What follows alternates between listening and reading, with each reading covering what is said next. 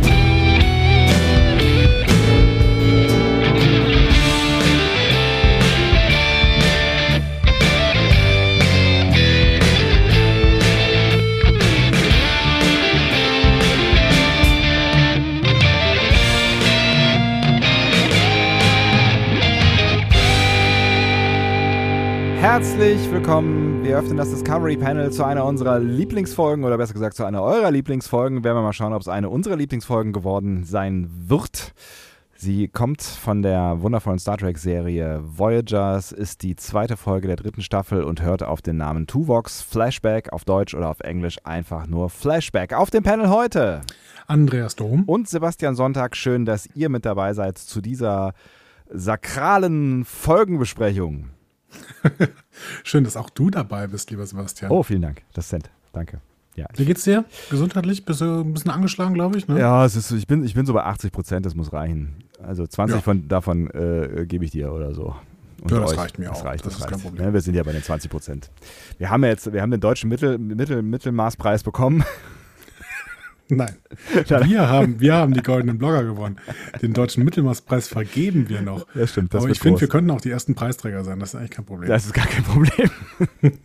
also, äh, richtet euch ein auf eine äh, wirklich sehr mittelmäßige Folge von uns was Star Trek angeht. Das wäre jetzt noch zu bewerten. Äh, vorher würden wir euch mitnehmen auf die Reise, auf die sich unser Protagonist äh, begeben wird. In diesem Fall ist es, wie der deutsche Titel schon verrät, Tuvok, aber dazu später mehr.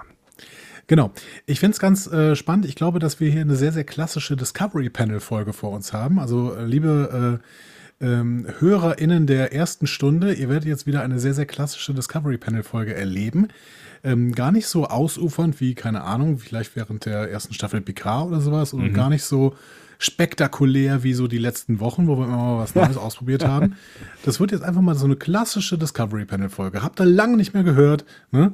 Und ich Alle glaube, so, so ein bisschen, ja. ich glaube, so ein bisschen im Feedback gelesen zu haben, dass ihr euch auch noch mal so ein bisschen was Konservatives von uns wünscht. So eine, so eine klassische ähm, Deutschland der Mitte-Folge, so. Ja, ja, ja. Die, so, die wir ja. hier vorlegen. So, so wo, wo, man, wo man andocken kann, weißt du? Ja, genau, nicht zu so genau. weit rechts, nicht zu so weit links aus dem Fenster gelehnt. Einfach mal so schön mittig auf dem Mainstream-Zug unterwegs. Schuh, schuh, da sind wir. So. Schuh, schuh. Sehr schön. Nachdem wir natürlich uns weit vorgewagt haben beim äh, letzten Mal äh, mit unserem ähm, ich möchte sagen, progressiven Teenie-Format. Ja, genau. Was wir äh, da versucht haben, dann auch ähm, direkt in den Äther mehr oder weniger zu streamen. Also YouTube hat geglaubt, wir streamen das, ähm, sonst eigentlich niemand.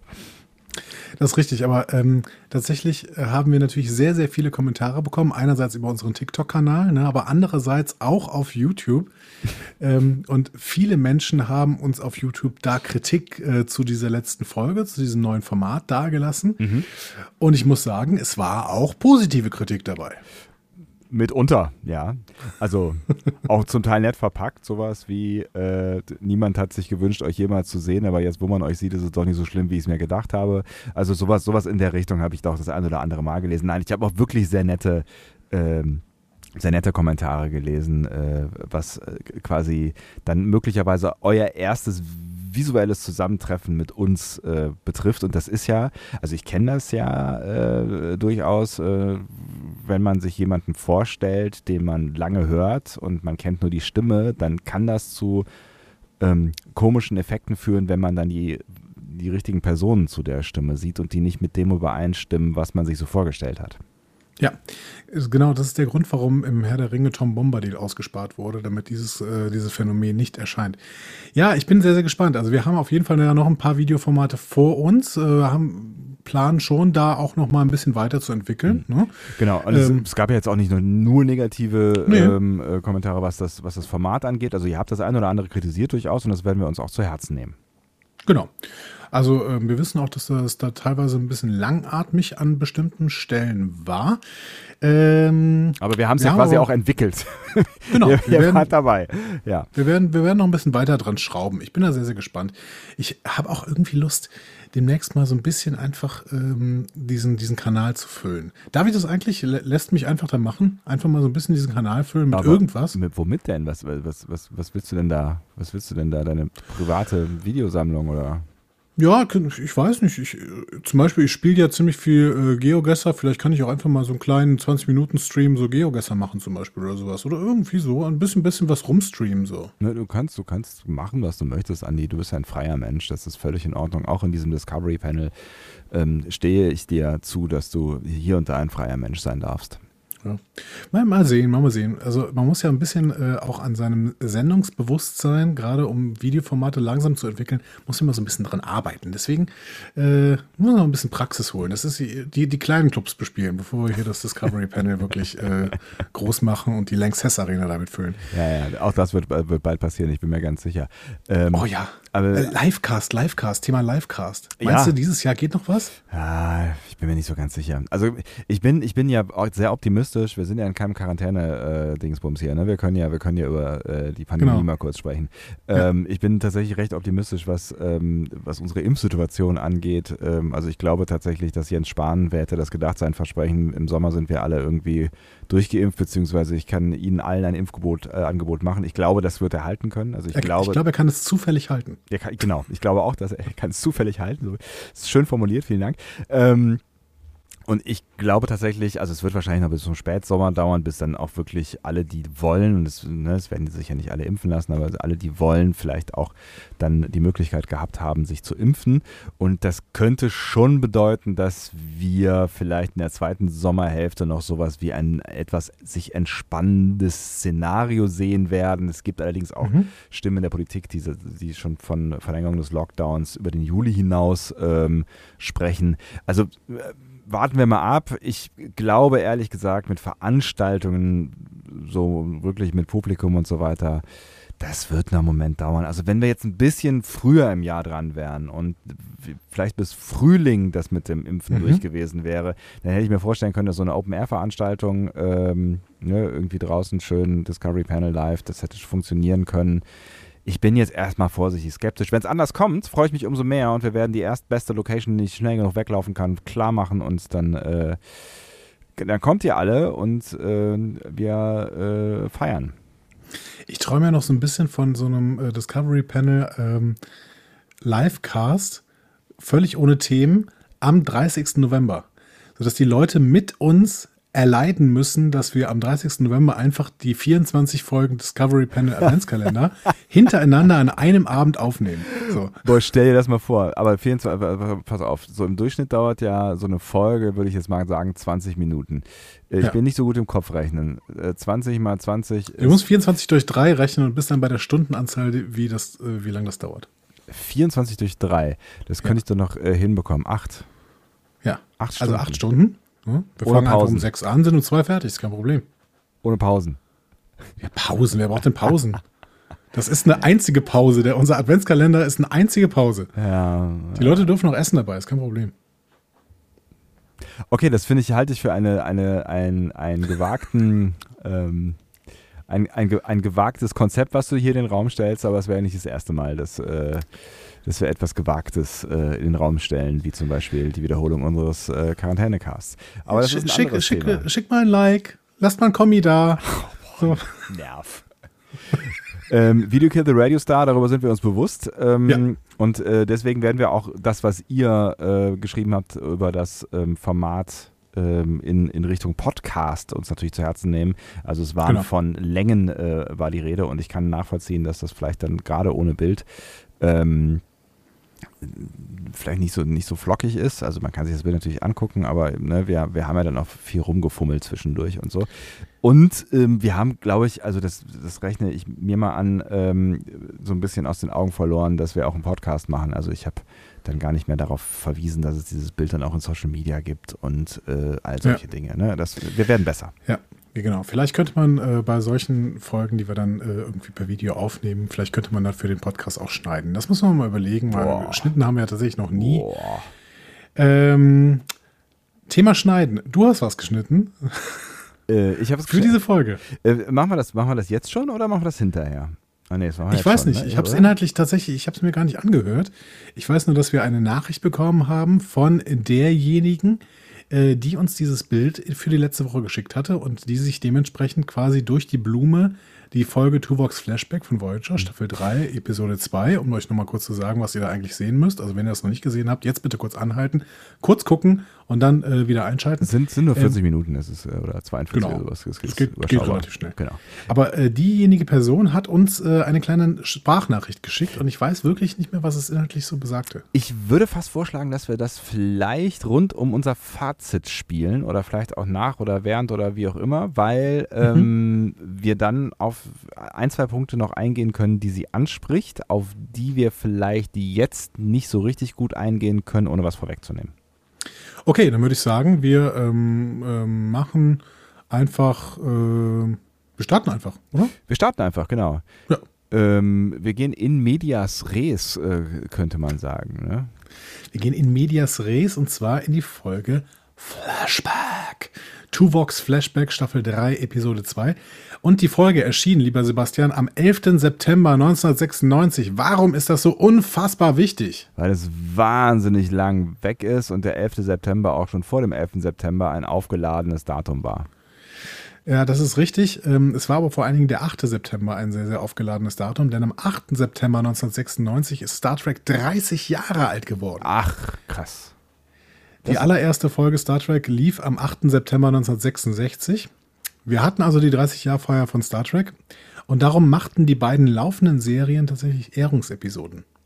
Aha. Und das hier ist eine dieser Ehrungsepisoden, ähm, die, die eine Hommage an die Originalserie mhm. und erschien eben am 11. September, drei Tage nach dem 30-jährigen Geburtstag von Star Trek. Und am 4. November 1996 machte DS9 dann noch Trials and Tribulations als zweite Reminiszenz an die äh, Originalserie. Ah, auch eine äh, äh sehr, sehr besprechenswürdige Folge, möchte ich sagen. Genau, können wir wahrscheinlich, wahrscheinlich werden wir die auch irgendwann nochmal besprechen. Ich finde es ähm, sehr, sehr schön, dass sie natürlich so ein bisschen mit einem selben, mit einem ähnlichen Konzept arbeiten. Ähm, auch wenn das da eine Zeitreise ist und hier wollten sie keine Zeitreise machen, mhm. dazu später mehr. Mhm. Aber beide arbeiten mit einer Figur, die diese alte Zeit noch erlebt haben könnte. So, und die sich auch an diese Zeit noch so ein bisschen erinnert. Mhm. Ähm, hier ist es Tuvok und in DS9 ist es natürlich Dex. Mhm, genau.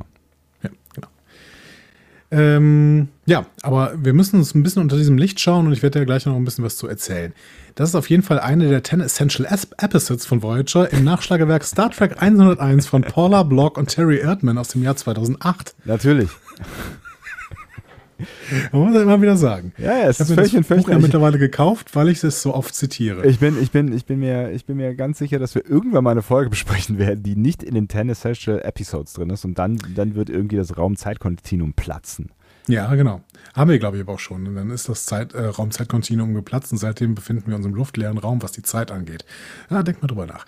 Die ähm, Produktionsgeschichte dieser Folge ist ganz interessant, weil die Folge tatsächlich schon während der Dreharbeiten zur zweiten Staffel produziert wurde, aber erst zur dritten gesendet. Ah, Das hat man bei Voyager aber offensichtlich öfter gemacht, dass man so schon ein paar Episoden der nächsten Staffel mit der Staffel davor produziert hat. ach was, aus Kostengründen oder was? Ich weiß es ehrlich gesagt nicht. Ich habe nicht rausgefunden, warum man das gemacht hat, aber man hat es gemacht. Hatte man schon fertig? Komm, dann drehen wir es mal eben kurz durch oder wie? Keine Ahnung, ist ja interessant. Irgendwie so. Es mag auch irgendwie, mag auch öfter mal mit Terminfragen äh, zu tun gehabt haben, wobei die Terminfragen hier wahrscheinlich nicht so aussagekräftig waren, aber auch dazu noch später ein wenig mehr. Ähm, Autor dieser Folge, Brandon Brager. Was weißt du über Brandon Brager? Er hat, äh, ist, ist äh, Executive Producer bei Voyager und war es auch in den letzten DS9-Folgen, ne? Ja, er hat quasi Star Trek in den 90ern sehr, sehr geprägt. Er war es dann vor allen Dingen auch noch bei Enterprise ähm, mit Rick Berman zusammen. Und er galt immer so ein Stück weit als Enfant terrible. Ähm, weil er gern provoziert hat. Aha.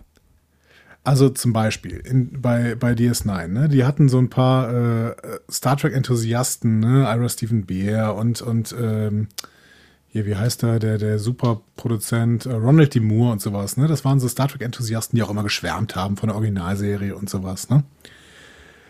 Brandon Brager nicht. Ach was. Der hat in diesen ähm, Interviews dann immer irgendwie über harten Sex geredet, zum Beispiel oder sowas, um ein bisschen zu provozieren. Hat aber auch zum Beispiel kokettiert mit der Aussage, dass er Star Trek nie gesehen hat.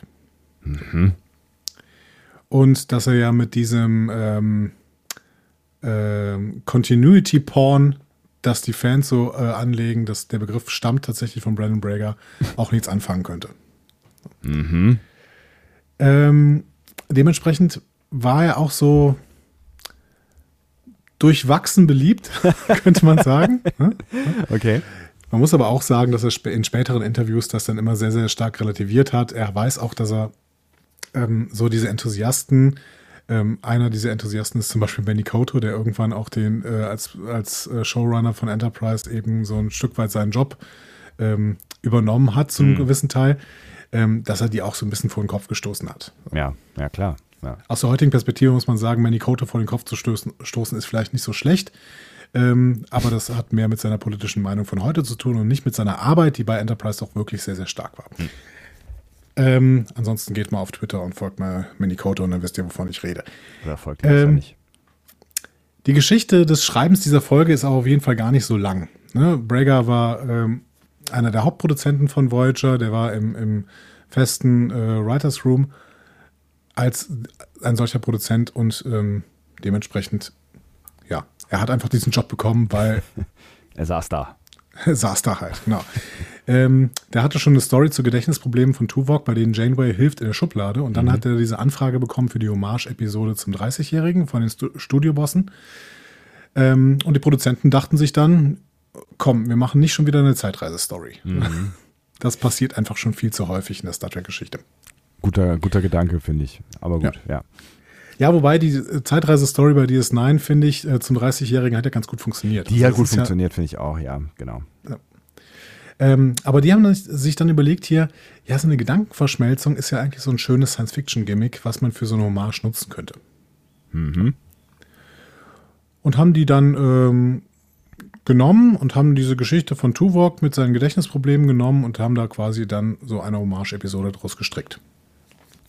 Ja. Das war es im Prinzip schon als Geschichte von, äh, zum Schreiben dieser Story. Wenn da nicht diese kleine Episode mit Uhura gewesen wäre. Hä? Hast du die Szene mit Uhura gesehen? Es gibt eine Szene mit Uhura? Im Drehbuch schon. Äh, nee. Es war eine kleine Szene, äh, wo Uhura auf der Brücke der Enterprise A sitzt und mit der ähm, Excelsior äh, kommuniziert. Ja. So. Ne? Ähm, und diese Szene war sehr, sehr klein. George Takei hat nachher gesagt, er fand die super, ne? also der Zulu-Darsteller Ja. fand die super. Aber Nichelle Nichols hat gesagt, oh nee, also für so eine Miniszene, da habe ich echt keinen Bock drauf. Ähm, ich finde das echt zu begrenzt. Ich finde, wenn, wenn ich zurückkommen soll, dann auch wirklich äh, mit, mit mehr Text und mit mehr Rolle irgendwie und nicht nur als äh, bloße Kommunikations- äh, Tusse, die da irgendwie ganz kurz eingeblendet wird. Ja, und George Takei hat zwar gebettelt, dass sie wiederkommt, aber er hatte keinen Erfolg und im Endeffekt hat Nichols das abgelehnt und deswegen ist die Szene gestrichen worden. Das hat nur ein bisschen dazu geführt, dass diese Folge viel zu kurz war, weil sie war jetzt schon kurz. Ähm, und deswegen haben sie noch ein paar Szenen reingeschrieben, nämlich unter anderem die Anfangsszene zwischen Tuvok und Nilix. Ach, Eigentlich sollte diese Episode nämlich mit dem Logbucheintrag äh, starten. Und auch die ähm, Szenen mit Tuvok und Kess wurden noch hinzugefügt, um die Zeit zu füllen. na Gott sei Dank. Ja, Gott sei Dank. Es ist wichtig, dass das noch dazugefügt wurde. Ähm, ja, Tim Russ hat dann noch ein paar Änderungen am Drehbuch vorgenommen. Der war nämlich absoluter äh, Star Trek-Enthusiast im Gegensatz zu Brandon Brager. Ähm, und äh, Russ hatte sich extrem in die vulkanische Kultur eingearbeitet. Ähm, Tim Russ ist allgemein natürlich ein ganz, ganz äh, großartiger Darsteller im Star Trek-Kosmos. Ob er jetzt so ein großartiger Schauspieler ist, ist die andere Frage. Kann man gleich nochmal drüber reden.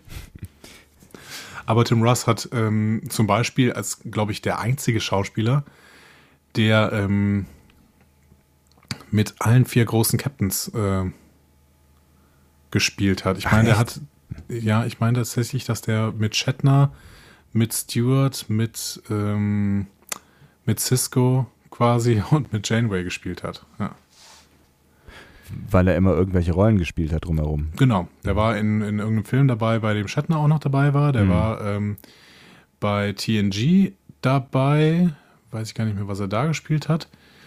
Ähm, bei DS9, wen hat er, bei DS9 hat er irgendwen auch gespielt. Ah, keine Ahnung. Auf jeden Fall, der war in allen Serien dabei und hat dementsprechend auch mit allen vier großen ähm, Captains gespielt, genau. Also alle Serien. Die drei Serien und äh, die drei Serien der 90er Jahre und halt auch ähm, einen der Filme von TOS. Genau.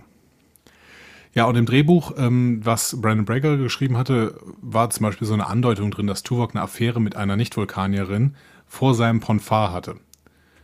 Und da hat Tim Russ gesagt, nö, das passt nicht zur vulkanischen Kultur, das streich mal raus.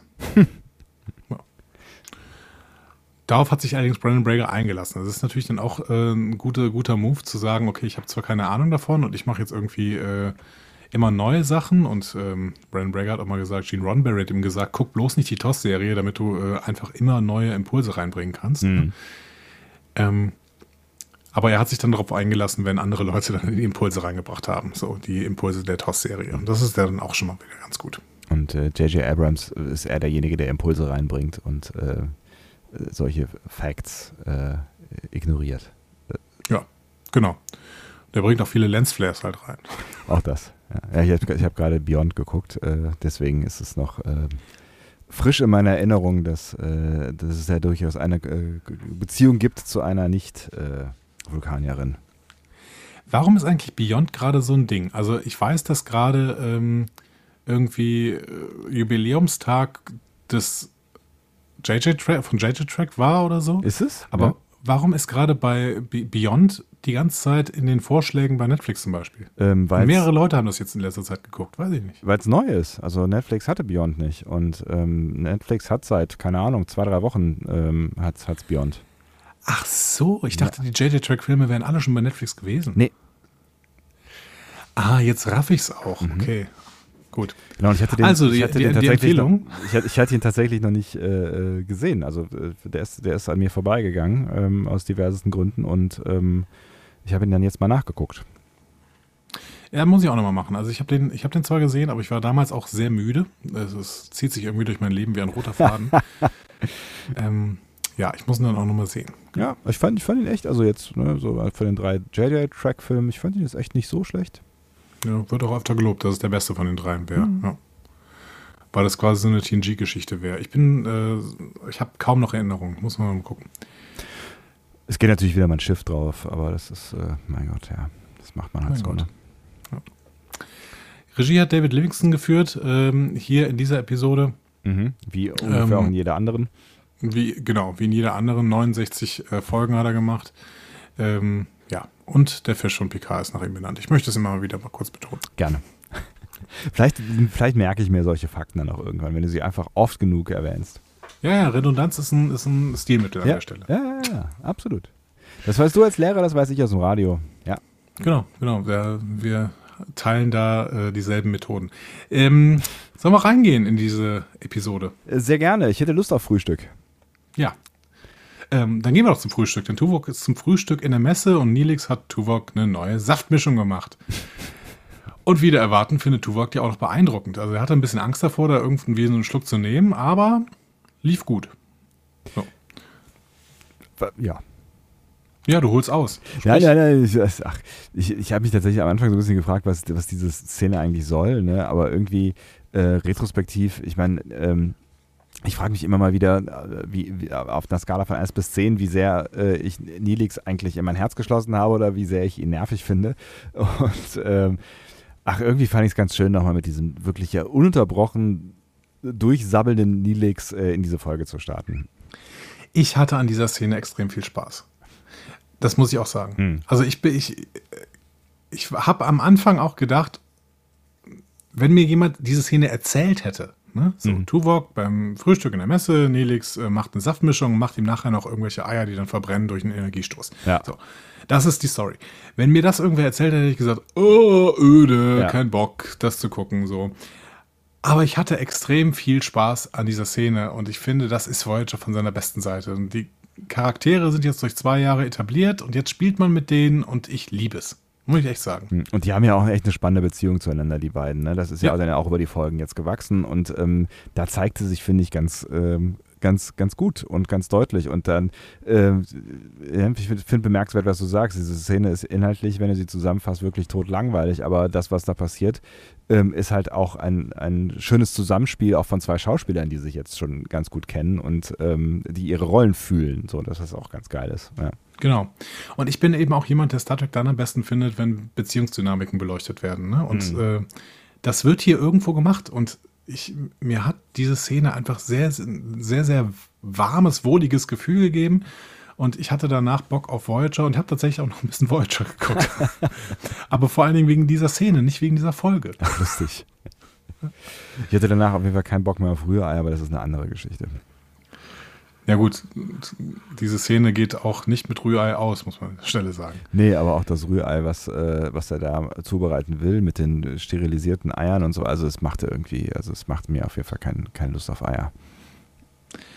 Nee, ich finde auch, also ich bin ja grundsätzlich kein so großer Hoteltyp, ne? Aber wenn du so unterwegs bist auf irgendwelchen Kongressen oder sowas, dann hängst du halt schon mal irgendwann in Hotels ab. Ne? Mhm. Jetzt seit äh, anderthalb Jahren nicht mehr so groß, aber das ist halt ein anderes Thema. Die, ähm, diese Nummer mit Saft zum Frühstück, mhm. ne? Gibt es ja in jedem Hotel im Prinzip. Ja. Ne? Was hältst du davon? Ich mache es total gerne, wenn es gute Säfte sind. Also ähm, manchmal machen es Hotels ja einfach nur, weil man aus irgendwelchen Gründen äh, glaubt, es gehört dazu. Ne? Ähm, mhm. Und dann sind es halt irgendwie so Tütensäfte und ähm, ja, dann, wenn die schön gekühlt sind, äh, so biert. Aber es gibt so in ein paar Fällen, wenn man wirklich äh, mal einen rausgelassen hat, so in einem geilen Hotel, wenn es dann da so eine so eine, so eine äh, Saftbar gibt mit frisch gepressten Säften, das finde ich schon richtig nice. Also das, das ähm, mag ich sehr gerne und da gehe ich dann vielleicht auch dreimal hin. Ja, ich mache das dann auch irgendwie, weil ich immer so denke, das ist so, das muss man so machen, das gehört irgendwie dazu. Und weil man ja auch dann immer diese Vorstellung hat, ja, und Saft ist, ist gesund, weil Mega Vitamine gesund. und sowas. Genau, also, ja. genau, so, voll, super, super gesund. Ähm, aber du hast danach auch immer so diesen vollständigen Zuckerschock und eigentlich diese ganzen Köstlichkeiten, die es ansonsten noch so an diesem äh, Frühstücksbuffet gibt. Keine Ahnung, irgendwelche Rührei Lachs zum Beispiel. Ja, Lachs, blub, bla und mit Eiern und mit, keine Ahnung, Kaviar und sowas. Ich glaube, ich rede zu krassen Hotels war ich doch nie im Leben. So, aber auf jeden Fall isst du sowas dann nicht, weil du ja schon diesen Zuckerschock von diesem Kaffee, von diesem Saft hast, oder? Nö, das passiert mir nicht. Also ich kann Saft trinken und äh, viel essen. Das, äh, das funktioniert tatsächlich ganz gut. Aber ich finde, Frühstück ist auch eine meiner Favorites. Also wenn ich, wenn ich äh, Frühstück jetzt nicht irgendwie morgens um acht, ne, wenn ich eine halbe Stunde vorher aufgestanden bin und dann schnell, schnell so, sondern wenn ich so ganz gemütlich, so gechillt das Frühstück zelebrieren kann. Also wenn ich keinen Termin mehr habe, also ne, mhm. vielleicht so Abreisetag im Hotel.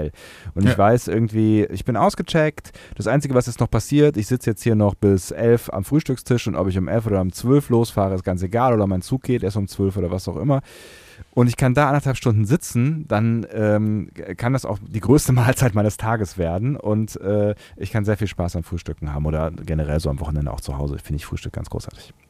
Ja, ja, finde ich auch. Aber das, mein, mein grundsätzlicher Tagesablauf widerspricht ihm so ein bisschen, weil ich normalerweise niemals frühstücke. Nee, ich habe da, ich nehme mir da auch die Zeit nicht für, weil ich einfach so, wenn ich früh aufstehe, was ja häufiger mal passiert, dann einfach noch keinen Hunger habe ähm, und dann halt sofort loslege was der nicht so, nicht so gut ist. Ähm, Aber wenn Frühstück ist es toll, da gebe ich dir recht. Also ne, Wochenende, dann äh, Stündchen schon wach oder sowas und dann ins Frühstück starten, großartig, toll. Guck mal, wenn wir einen Livecast machen, können wir so einen Brunchcast machen. Mm. Ich weiß doch jetzt auch, wie das perfekte Rührei geht wo wir wieder bei Rührei werden. Von, von Riker oder was? N nee, das, äh, das, das sah schon nicht gut aus und bis auf Worf hat es ja auch keiner gemocht. ähm, nee, ich, ich, ich, äh, ich verspreche dir, es wird ein Rührei, was äh, nicht nur Worf mag vielleicht auch Worf nicht, ähm, was, was, was sich so, so ein bisschen so diese Feuchtigkeit äh, behält, weißt du, was so ein bisschen, äh, ja. was, was außen schön pappig ist, aber innen noch so ein bisschen, ne, so. Hast, hast du Jamie Oliver zugeguckt, ja? Nee. Nee, ist äh, so passiert. Jamie, Jamie Oliver hat das mal perfekt beschrieben. Man muss die Pfanne so richtig, richtig heiß machen. Ja. Mhm. Also so heiß wie möglich, so, keine Ahnung, so, dass die Hölle dagegen verblasst. So heiß muss diese Pfanne sein. Hm?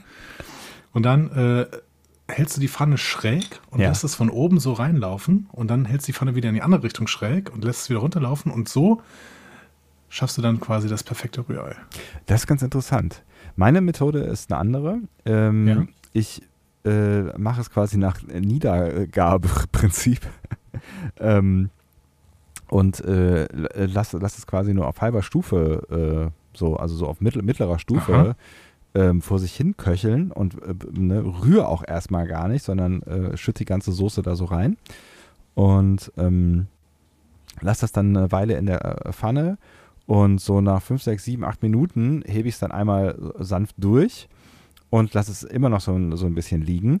Und ähm, dann hast du ein sehr lange gekochtes Rührei, aber dadurch, dass es halt auf geringerer Hitze lange kocht, bleibt es innen sehr fluffig und ähm, wird außen dann äh, schön fest. Das ist krass, das ist ja das Gegenteil von meiner Methode. Das stimmt. Das exakte Gegenteil. Also, wir müssen irgendwann mal so einen kleinen Rührei-Contest machen und ja. dann brauchen wir so ein paar Testesserinnen. Es ja. kann sich jetzt äh, bis jetzt äh, äh, kann sie ab jetzt da beworben werden, Leute. Ne? Schreibt eine Mail an rührei.discoverypanel.de, Rührei mit Ü. Ne? Ähm, und bewerbt euch als TestesserInnen. Äh, bitte einen guten Grund angeben dafür, dass ihr die TestesserInnen äh, sein wollt. Und wir werden dann ähm, gegenseitig antreten im Rührei-Contest. Und am Ende kriegt einer von uns, den, von uns beiden den Rührei-Pokal in Form eines riesigen Eis. Das wird richtig toll. Ja. Noch eins dieser vielen Events, die wir alle 2022 machen müssen. Ja, wir müssen auch noch Events aus 2020 nachholen. Ne? Ja, das, das wird alles, das kommt alles, das ja, kommt alles. Okay. Ähm, wo waren wir eigentlich in dieser Folge? Wir sind nicht weit gekommen. Rührei. Und dann macht's Puff. Puff. Äh, ja, genau. Die Voyager hat nämlich eine Siriliumquelle entdeckt. Ähm, dafür werden die beiden übrigens jetzt zur Brücke gerufen. Das hätten wir vielleicht noch kurz äh, sagen können. Ja. Und äh, was, was sieht man auf dem äh, Screen äh, erstaunlicherweise? Noch nicht, noch nicht. Entschuldigung, noch nicht. Entschuldigung, nein, Entschuldigung. Nein, da sind wir noch nicht. Erstmal sieht man, ähm, die, die diskutieren das, es ist super, weil man ja permanent Energieprobleme auf der Voyager hat. Ne? Ja. Deswegen ist diese Cerillium-Quelle super und deswegen verplanen auch alle möglichen Brückenoffiziere schon die Energie. Ah ja, richtig. Ohne dass sie das überhaupt schon abgebaut oder überhaupt erst richtig entdeckt hätten. Diese Sireliumquelle steckt nämlich in einer Anomalie mhm. und jetzt kommt's. Wo ist denn wohl diese Anomalie bei Voyager? Hm? Hinter einem Berg? Hm? In einem Tal? An einem Fluss? Hm? Durch einen Wald hindurch? Nein, nein. Ah, sie ist in einem das Nebel. ist ein natürlich. Nebel. Natürlich ist es ein Nebel. Es ist- ja, soll ist ein sein? Nebel. Es ist ein Nebel. Dieses Mal ist es ein Klasse 17 Nebel. Mhm. Übrigens der einzige Klasse 17 Nebel, den wir jemals genannt bekommen. Mhm. Ähm, auch dieser vergleichbare Nebel, den wir nachher noch sehen, äh, der ist, ist ein Klasse 11 Nebel Mhm. nah an der klingonischen Zone. Also wir haben hier einen, einen sehr, sehr einzigartigen Nebel. So sah er auch aus, ja, auf jeden Fall. Tuvok ist der Einzige, der wegen dieses Nebels nicht in Begeisterung ausbricht, so wie wir. Denn ähm, Tuvok ist desorientiert und seine Hand zittert. Und dann gibt Janeway noch einen Befehl äh, und Tuvok antwortet nicht. Und dann machen sich die anderen natürlich Sorgen. Und er, und er verabschiedet sich dann auch zur Krankenstation. Also das fand ich irgendwie ganz cool, weil, ne, also das, das Typische in so einer Szene wäre irgendwie gewesen, äh, wenn es ein Nicht-Vulkanier gewesen wäre, dass äh, man erst sowas gesagt hätte wie, nee, nee, ist alles in Ordnung, äh, äh, ich drücke deinen Knopf schon und äh, so, aber Tuvok macht gleich die Selbstanalyse und sagt sofort, hier stimmt irgendwas nicht, äh, ich bin mal raus. Fand ich sehr konsequent vulkanisch. Ja. Ich fand es aber auch nicht so konsequent, dass der unbegleitet zur Krankenstation gehen muss. Habe ich auch kurz drüber nachgedacht. Ähm, Janeway guckt noch so besorgt hinterher. Ja, auf der anderen Seite, ich meine, äh, wenn, wenn du jetzt irgendwie ein bisschen Zittern im Arm hast und äh, so, dann, ähm, dann ist es vielleicht jetzt auch, also dann denkst du ja, also. Ja, aber mein, es war ja nicht nur das Zittern im Arm, er war ja auch wirklich desorientiert und kurz, kurz äh, weg irgendwie. Also man hätte zumindest mal fragen können, irgendwie brauchst du, brauchst du Assistenz oder schaffst du es allein, weil meistens kann man das ja in der Regel noch selbst einschätzen. Ich meine, ne, in was für Zuständen wir alle noch selber auf eigenen Füßen zum Arzt gehen, da will ich gar nicht drüber nachdenken. So, ne? Und der muss nur zur Krankenstation. Ja, gut, aber da laufen überall Leute rum, da hätte man schon einen mitschicken können. So äh, irgend so blöden Ensign oder sowas. Kim zum Beispiel. Genau. Hat er eh nichts zu tun. Ähm, ja, auf dem Weg passiert es dann auch. Der hat einen Anfall und eine Vision. Und er erlebt einen Flashback von sich selbst als Kind. Er hält in der Angst einen, äh, er hält in der Hand. Mhm. Moment. Er hält. Was? Was habe ich denn hier aufgeschrieben? Ich weiß nicht. Ich versuche meine eigenen, meine eigenen Sätze zu verstehen. Ich, ich schrieb auf, er hält die Angst eines sehr verängstigten Mädchens über einem Abgrund. Das ergibt doch keinen Sinn. Irgendwie hält er auch die Angst, ja, aber ähm, er hält sie an der Hand, könnte. könnte Also er hält ne? sie an der Hand. Er hält Ja. ein sehr verängstigtes Mädchen über einem Abgrund in der Hand. Mhm. So, Also an der Hand. so, wenn ich das irgendwann mal hier als Buch rausgehe, muss ich schon irgendwie mal korrigieren. Also, ähm, genau, aber er versagt leider. Er versagt leider. Er kann das Mädchen nicht festhalten und sie stürzt in den Tod. Eine Szene, die wir noch des Öfteren zu Gesicht bekommen werden. Das ist richtig und nicht nur aus einer Perspektive. Ähm, Tuvok lässt das auf jeden Fall aus den Latschen kippen. Der stolpert in die Krankenstation und fällt vor Cass, die gerade Dienst hat, auf den Boden. Die eigentlich immer Dienst hat. Ja, weiß ich nicht. Nee, Also manchmal ist sie auch ein Schmetterling. das passiert nur am Ende, also in der Mitte, also später. Ja, ähm, Tuvok kommt dann mal dann wieder zu Bewusstsein und erzählt dann auch von seiner Vision. Er erinnert sich aber nicht daran, dass sie tatsächlich äh, passiert sei. Seltsam. Ja. Ähm, also, Differentialdiagnose vom Doktor. Ne? Mhm. Ähm, der Doktor hat ein paar Vorschläge, sagt Halluzination, verdrängte Erinnerungen, ne? könnte alles was sein. Ne? Ähm, er möchte aber erst noch mehr Daten sammeln und deswegen bekommt Tuvok jetzt so ein AirTag an den Hals geklemmt irgendwie. Ne? Ähm, soll seine Gehirnströme überwachen und das findet Tuvok auch ziemlich schlau. Da lobt er den Doktor. Genau, sagt er einfach mal. Das war übrigens der Moment, wo ich gedacht habe, boah, ich muss wieder mehr Voyager gucken, als der Doktor aufgetaucht ist. Oh, ich ich, ich finde den ja so, das ist so ein toller Charakter und der ist so wahnsinnig gut gespielt. Und das in jeder, jeder blöden Szene. Der taucht auf und äh, du hast Spaß. Es ist die, Ja. die, die, die, schon die ganze Diagnose ist einfach, die ist, die ist schon Spaß. So, es ist echt, es ist einfach echt ein sauguter Charakter. Ich habe letztens nochmal, ich glaube, Rod Picardo hat so ein Foto gepostet von ihm und Q. Äh, ich habe immer noch so ein bisschen Hoffnung, dass Rod Picardo bei Picard dabei ist. Ich fände es super. Es ist, also Ja. es ist ja wirklich, also einer der herausragendsten Star Trek Charaktere. Ja, auf jeden Fall. Ich finde, er würde auch gut bei Picard reinpassen irgendwie. Schauen wir mal. Ja, thematisch. Aber bei Discovery ja auch. Stimmt. Ähm, ja, also wir sehen dann zwischendurch noch diese Szene mit äh, Cass und Tuvok, glaube ich. Die kommt jetzt äh, ungefähr, da habe ich jetzt nicht weiter was drauf aufgeschrieben, die unterhalten sich zwar und sie ist völlig äh, belanglos.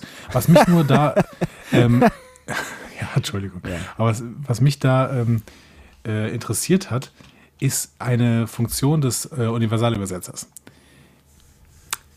Da habe ich mich manchmal gefragt, was total oft in Star Trek so ist, Ja. ist, dass dann irgendwie ein Alien ähm, ein Wort aus seiner Sprache erklärt und zwar mit der direkten Übersetzung.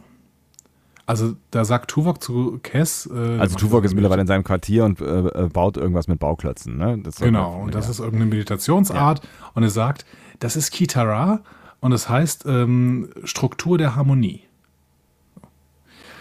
Und da frage ich mich, müsste der Universalübersetzer, weil ich meine, Cass redet irgendwie schmetterlingisch und sowas und Tuvok redet, redet vulkanisch. So, das heißt, der Universalübersetzer ist da ja aktiv. Ähm, sollte der dann nicht solche, solche Sachen direkt übersetzen? Hm. Also wie schafft man es im Universalübersetzer klarzumachen, dass man das eine Wort jetzt bitte nicht übersetzt haben möchte? Ja, ist eine, ist eine spannende Frage. Ich glaube, da darf man nicht so lange drüber nachdenken. Ich habe kurz, kurz drüber nachgedacht, ob die nicht bei alle Englisch sprechen. Weil es kommen ja dann auch immer mal wieder so Fragen wie, aha, ah, du sprichst Englisch, so. Also ne, auf Deutsch heißt das ja dann Föderationsstandard oder so. Ne? Mhm. Ja. Ähm, aber woher sollte das kennen, ne? Also bei, Es bei, spricht garantiert kein Englisch. äh, bei, bei Tuva könnte ich mir vorstellen, dass er Englisch sp- sch- spricht. Und dann könnte er natürlich selber wählen. Dann könnte er in Englisch tatsächlich ein vulkanisches Wort sagen. Ja. Und der Universalübersetzer denkt eigentlich, okay, wenn der Rest Englisch ist, dann übersetze ich das eine vulkanische Wort auch nicht. Maybe. Aber ich wüsste auch nicht, warum Tuvok Englisch sprechen sollte. Oder, oder Föderation Standard. Tun das nicht alle auf äh, äh, hier so Raumschiffen? Ich glaube nicht. Was Also bei, bei Discovery ist uns ja gezeigt worden, dass die alle eigentlich äh, keine einzige Fremdsprache können und alle in ihrer Sprache quatschen die ganze Das Zeit. stimmt, ja. Also außer Saru, der kann mehrere Fremdsprachen. Ja, ich glaube, es Aber das ist wie, wie beim Handy, ne? Also wer, wer merkt sich denn jetzt noch Telefonnummern so? Seit seit es die Handys dabei gibt und seit es diesen Speicher gibt, merkt sich keiner mehr Telefonnummern. Warum sollte ich denn, wenn es einen perfekten Universalübersetzer äh, gibt, warum sollte ich denn noch Sprachen lernen? Ja, aber dann ist spätestens sowas wie ein Akzent von Chekhov äh, totaler Quatsch, weil warum sollte der mit einem Akzent reden? Ja, das stimmt. Gibt es eigentlich keinen Grund für. Ja. Nun gut. Dinge, über die man, glaube ich, nicht nachdenken sollte. Habt ihr da Ja. schon mal drüber nachgedacht? Teilt uns mit. Wenn ihr eine bessere Erklärung habt als wir, nämlich keine, dann, äh, dann sagt sie uns. Ja, gut. Dann gehen wir jetzt mal weiter. Wir gehen ins Engineering und Harry Kim hat nämlich den Nebel gescannt. Und er möchte seine äh, Ergebnisse präsentieren. Er hat nichts gefunden. Also nichts, nichts, was Tuvok irgendwie beeinflussen könnte. Mhm. Und Tuvok sagt dann, ja, dann machen wir hier einen Tachyon-Sweep, weil äh, könnten ja klingonisch getarnte Schiffe da in diesem äh, Nebel sein. Und alle so, What? was? was für klingonische? Bist du bescheuert? Die Wünsche So? Grenze ist 2 Milliarden 800.000 Lichtjahre entfernt. So Alter. ungefähr, ne? Ja. Ähm, ja, und äh, Tuvok merkt, dass er Quatsch geredet hat und um, um sein, sein Quatschreden zu tarnen, bricht er einfach wieder zusammen. genau. War alles ein abgekartetes Spiel. Ich denke teilweise, wenn ich, wenn ich mal irgendwie in so einer Situation wirklich Unsinn reden würde, dann würde ich auch irgendwie, keine Ahnung, würde ich irgendwie einen, irgendeinen Anfall vortäuschen oder sowas und einfach umfallen. So. Gute Idee. Ja. Learned by the best. Named Ja. Tuvok. Ja, aber er hat noch eine Vision dabei, also wahrscheinlich hat er es nicht simuliert an dieser Stelle. Vermutlich. Gut, der Doc hat jetzt eine Idee. Ähm, eine Gedankenverschmelzung mit einem Familienmitglied könnte Tuvoks Erinnerung helfen. Ah, Familienmitglied. Na, Mist. Ja, Problem. Ne? Also im, im Delta-Quadranten sind die Familienmitglieder von Tuvok äh, rar. Also muss Mutti Janeway das Ganze machen jetzt. Finde ich eine interessante, also ich kann, ne, die, die Begründung ist ja Familienmitglied, weil es ist eine sehr besonders diepe ähm, Form der Gedankenverschmelzung nötig, um Ja, dieses Game da genau. zu spielen. Ähm, und zu Janeway hat er nun mal die vertrauensvollste ähm, äh, Beziehung. Aber trotzdem dann mal eben kurz den Captain kalt zu stellen, fand ich so kurz, habe ich schon mal drüber nachgedacht, so, also, ist das okay? Ich habe ich hab viel mehr über die Prämisse nachgedacht. Also mir schienen Janeway und Tuvok jetzt nie so nah irgendwie. Doch, das habe ich das bei Voyager auch verpasst. Die sind befreundet. Doch, das, das kommt raus irgendwie. Die kennen sich schon, schon äh, aus der Zeit äh, davor irgendwie. Die sind befreundet. Die haben einen, einen, einen Bund. Okay. Mit wem hat Janeway denn eigentlich keinen Bund? Die hat doch auch einen Bund mit diesem komischen Indianer. Na, eigentlich nicht. Die kannten sich ja eigentlich nicht, ne? Also die mussten sich ja erst aneinander gewöhnen. Das war ja so dieses Marquis, äh, tralala. Äh, ja, hat aber nur zwei Folgen gedauert. ja, leider ja. Dann haben sie nie wieder was draus gemacht.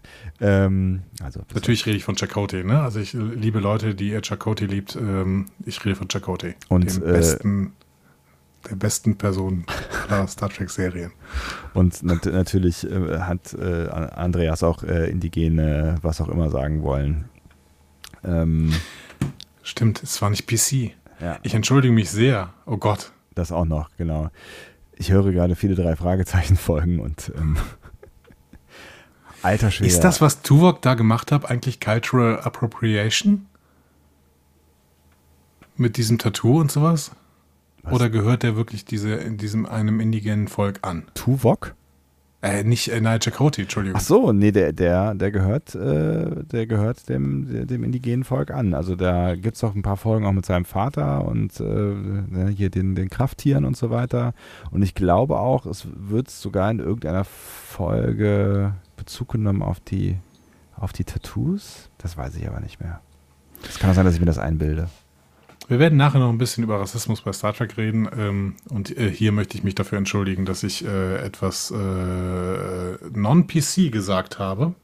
Dafür bin ich ja da. Das war doof.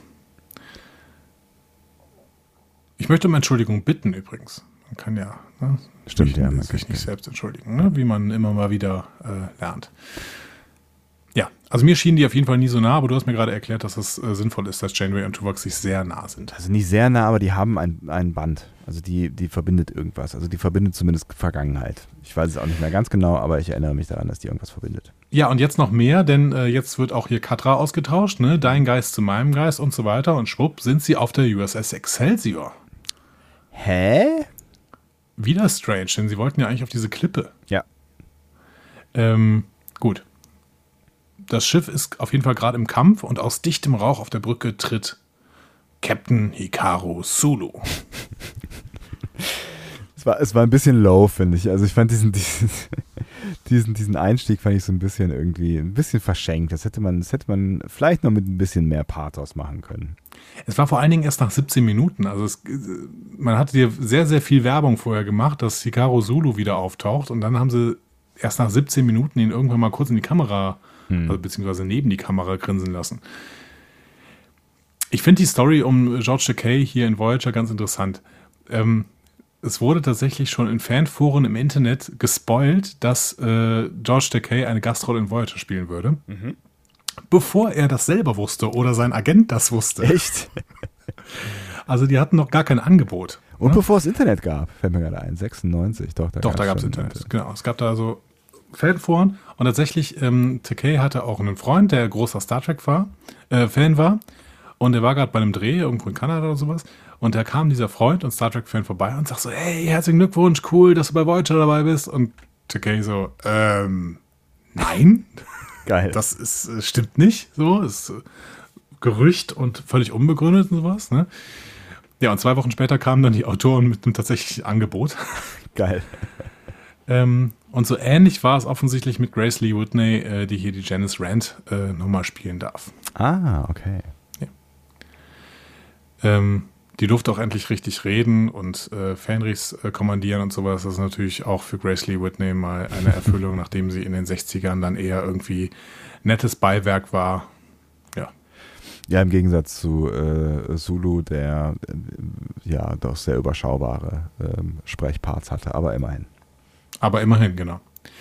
Takei war aber nach dieser Episode relativ traurig darüber, dass er zum Beispiel nicht mit Garrett Wang zusammenspielen konnte. Weil er hat ja tatsächlich nur mit Tim Russ und ähm, oh, Namen.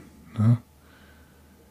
Äh, Kate Mulgrew zusammengespielt. Ach so, ich wusste gerade gar nicht, wo du hin willst. Ja. Mhm. Also er hat nur mit Tuvok und Janeway zusammengespielt Ja. und dementsprechend den Rest Stimmt, der Crew stimmt. gar nicht gesehen. Einige kamen ja auch wirklich gar nicht vor, glaube ich, in dieser Folge. Ich weiß gar nicht, habe ich Tom Paris gesehen? Nee. Belana mal kurz, ne? Belana ganz kurz, ja. Belana, die übrigens zu dieser Zeit damals ähm, äh, Roseanne Biggs Dawson hieß. Denn sie war zu dieser Zeit tatsächlich noch mit Casey Biggs verheiratet. Und Casey Biggs wiederum ist der DS9 Damar-Darsteller. Ah, ja, das ist eine Information, die ich schon mal hatte. Ich hatte die, ich, ich weiß nicht, ob ich die schon mal hatte irgendwie. Ich habe das, ähm, hab das jetzt letztens gelesen, also in der Vorbereitung auf diese Folge und war dann doch sehr überrascht. Ich habe mich mit ihr irgendwann mal auseinandergesetzt und ihrem Schaffen, weil, weil ich sie tatsächlich auch ähm, echt äh, gut finde. Also ich finde, sie ist eine gute Schauspielerin. Und ihre Tochter spielt bei Star Wars jetzt beim Mandalorian mit oder sowas? Echt? Ah, nee. Da- da- Das ist schon eine Weile her. Das war lange vor Mandalorian, wo ich mich mit ihr auseinandergesetzt habe. Vielleicht habe ich das auch falsch in Erinnerung. Gut. Ähm,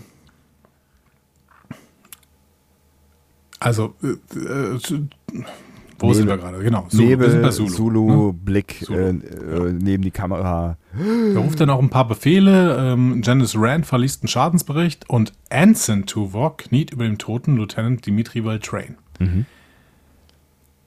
Interessant. Aus verschiedensten Gründen. Erstens ist spannend, die Excelsior mit dieser Besetzung haben wir schon in Undiscovered Country gesehen. Mhm. Äh, da soll diese Folge auch andocken. Klar, ist ja genau diese Zeit und da wird auch zwischendurch drauf angespielt, auf die Story von Undiscovered Country. Ja. Ne? So. Ähm, es wurde zwischendurch sogar überlegt, ob das vielleicht ein Backdoor-Pilot sein könnte für eine Serie über die USS Excelsior mit George Takei und Grace Lee Whitney in der Hauptrolle. Warum nicht, ne? Ich habe keine Ahnung, wie Und- der alte der damals gewesen ist, aber ähm, Ja, müsste wirkt auch ja noch ganz schon frisch irgendwie. irgendwie in den 60 gewesen sein oder sowas. Ja, das bestimmt, ja. Aber ähm, das, das war tatsächlich auch ein Plan irgendwie. Die hatten das wirklich überlegt und Sulu hatte das auch gepitcht. Ähm, das war zwischenzeitlich auch als, ähm, als so Eventserie geplant, wo alle drei Monate mal eine Folge kommt oder sowas. Ah, mhm. Auch ein interessantes Konzept.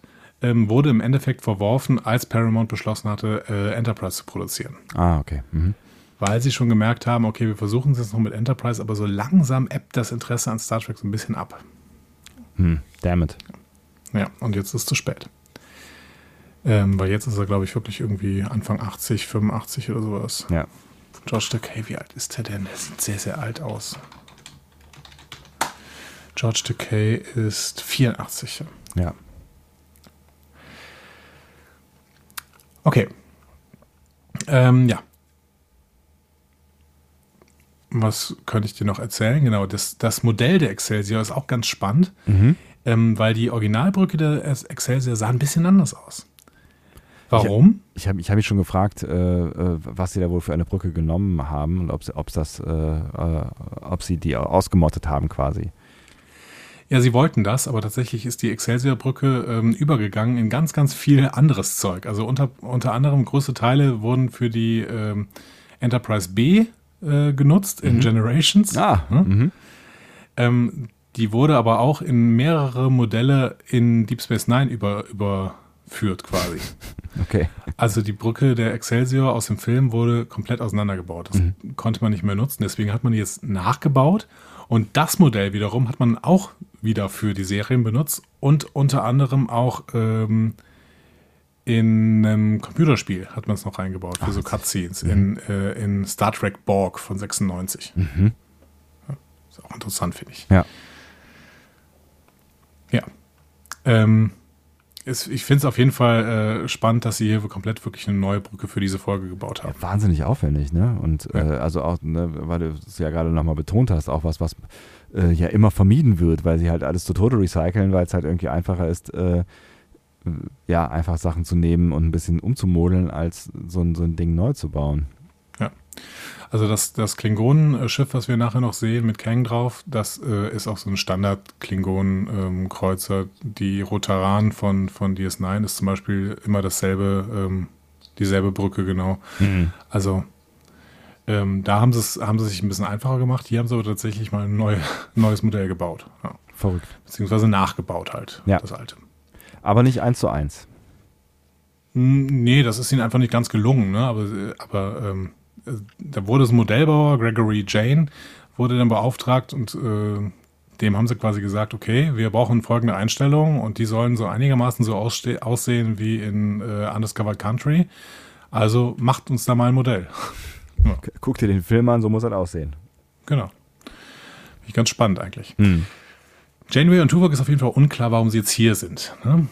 Aber Tuvok ordnet die ganze Nummer mal historisch ein. Draht, drei Tage vorher ist irgendwas passiert. So, Danke. danke. Zack, gehen sie in, nach drei Tage vorher. So, irgendwie kann offensichtlich Tuvok seine Gedanken steuern. Ähm, da ist das Foto entstanden, welches wir letzte Woche analysiert haben. Ja. Ne? Nämlich, äh, es ist ein Morgenappell von Janice Rand und Tuvok macht Zulu Tee. Er sagt einfach so, alle anderen denken, du weißt auf jeden Fall, wie man Karriere macht, Spitzohr. Du Arschkriecher, genau. Genau. So was ähnliches sagt dann auch Zulu zu Tuvok, ähm, als Tuvok ihm den Tee bringt. Aber da, äh, er, ist, er ist empört. So, ne?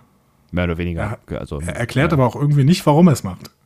Ja, vielleicht, weil er genau das will. Also der dachte, Sulu trinkt Tee und ich hab hier Tee. Ja gut, aber er macht ja den Tee extra. Und zwar vor seiner Schicht. Ja, das stimmt. Es war übrigens, es war äh, ein Mannschaftsquartier, ne, was wir da gesehen haben. Mhm. Also da stehen irgendwelche Betten noch äh, an der anderen Seite. Ich Ja, weiß, das sehen wir ja dann später auch nochmal. Also Ja. ich vermute mal, das ist der gleiche Raum, ne? Wo das gedreht worden ist, weiß ich nicht, aber es könnte, es, es soll uns auf jeden Fall, glaube ich, suggeriert werden. Ja. Ja. Genau. Finde ich immer noch interessant, was die dann in diesem Mannschaftsquartier da stehen haben. Zum Beispiel diese äh, vielen ähm, Teekannen, Kaffeekannen. So. Ja, aber das erklärt ja dann, wenn da irgendwie, weiß ich nicht, Stockbetten mit ähm, sechs, sieben, acht, neun Leuten sind oder was auch immer, dann brauchst du vielleicht da mal drei Kannen, äh, um die alle mit Kaffee oder Tee zu versorgen. Ja, aber da standen ja ganz viele so Thermoskannen. Da standen ja nicht irgendwie mehrere Kaffeemaschinen oder sowas. Ja, das stimmt. Mhm. Ja, keine Ahnung. Aber die stellt man ja unter, unter einen ähm, äh, Replikator. Ja, gab es da schon gleich. Replikator?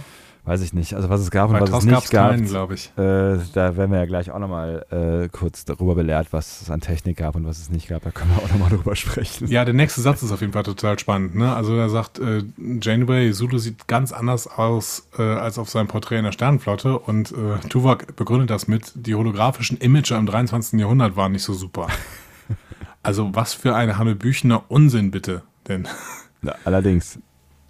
Wollen die jetzt erzählen, erzählen, dass man keine richtigen Fotos machen konnte? Ja, waren die verpixelt oder was? Keine Ahnung. Also irgendwie muss man natürlich erklären, ähm, nach Star Trek 6 waren fünf Jahre vergangen. Ne? Solo sah bedeutend älter aus als 1991. Das muss man irgendwie erklären.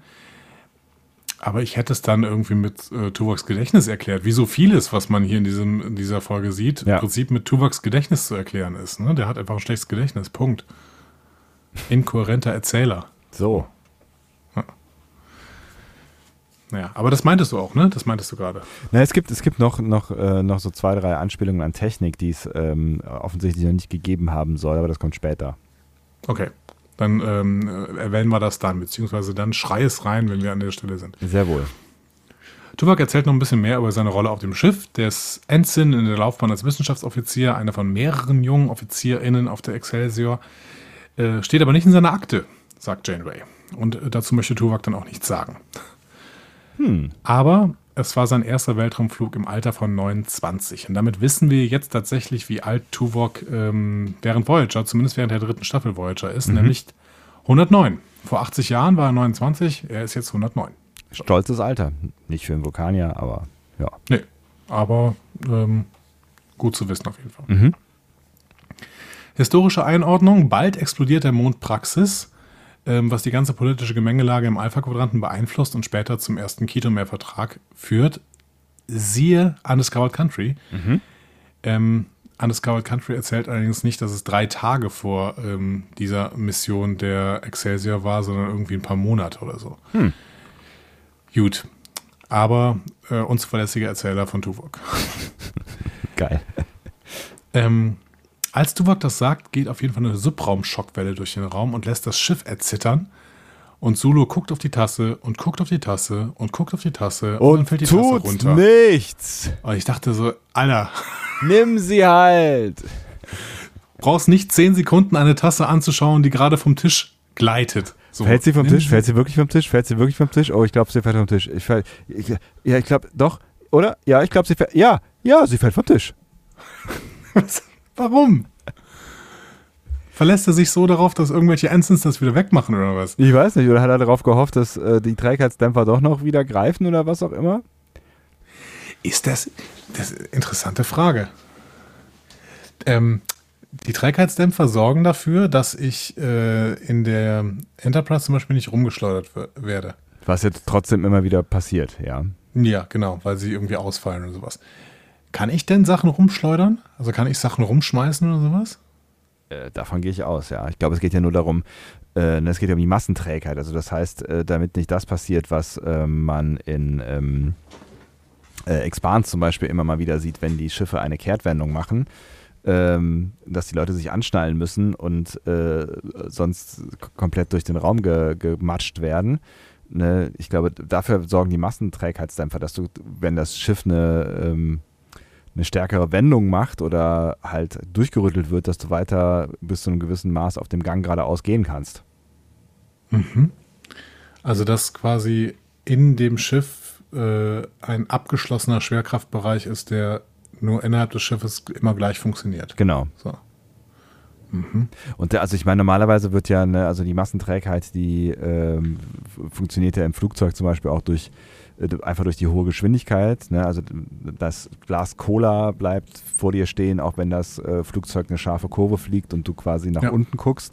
Und wenn Ähm, ich einen Ball hochwerfe, dann fliegt er nicht ans Ende, andere Ende des Flugzeugs. Nee, genau, sondern auch nach oben und das hat was damit zu tun, ähm, also mit der Geschwindigkeit des Flugzeugs zu tun. So könnte das ja auch in einem Raumschiff passieren, äh, funktionieren.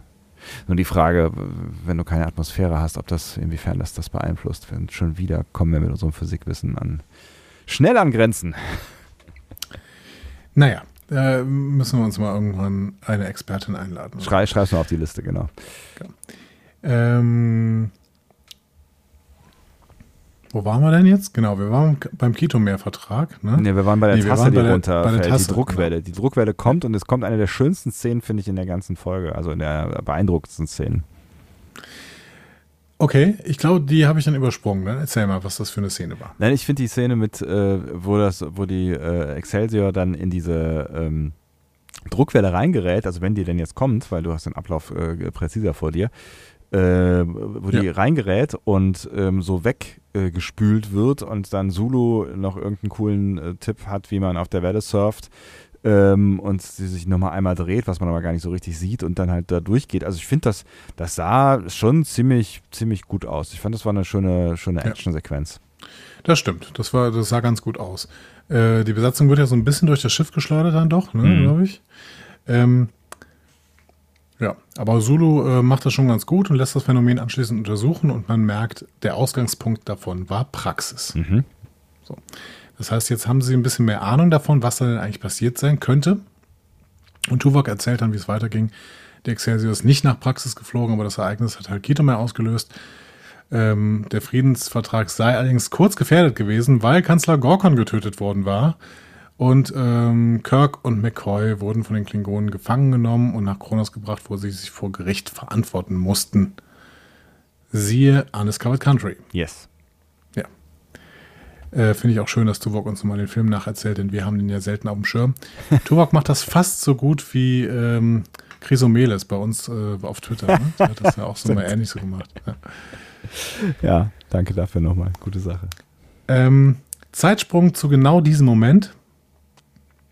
Sulu lä- lässt Kurs auf Kronos setzen. Also, äh, McCoy und Kirk sind gefangen genommen worden und Sulu sagt natürlich jetzt, ah ja, pass mal auf, das sind Freunde und äh, ich habe lange unter denen gedient und die sind wichtig für mich und da müssen wir jetzt irgendwas tun. Mhm.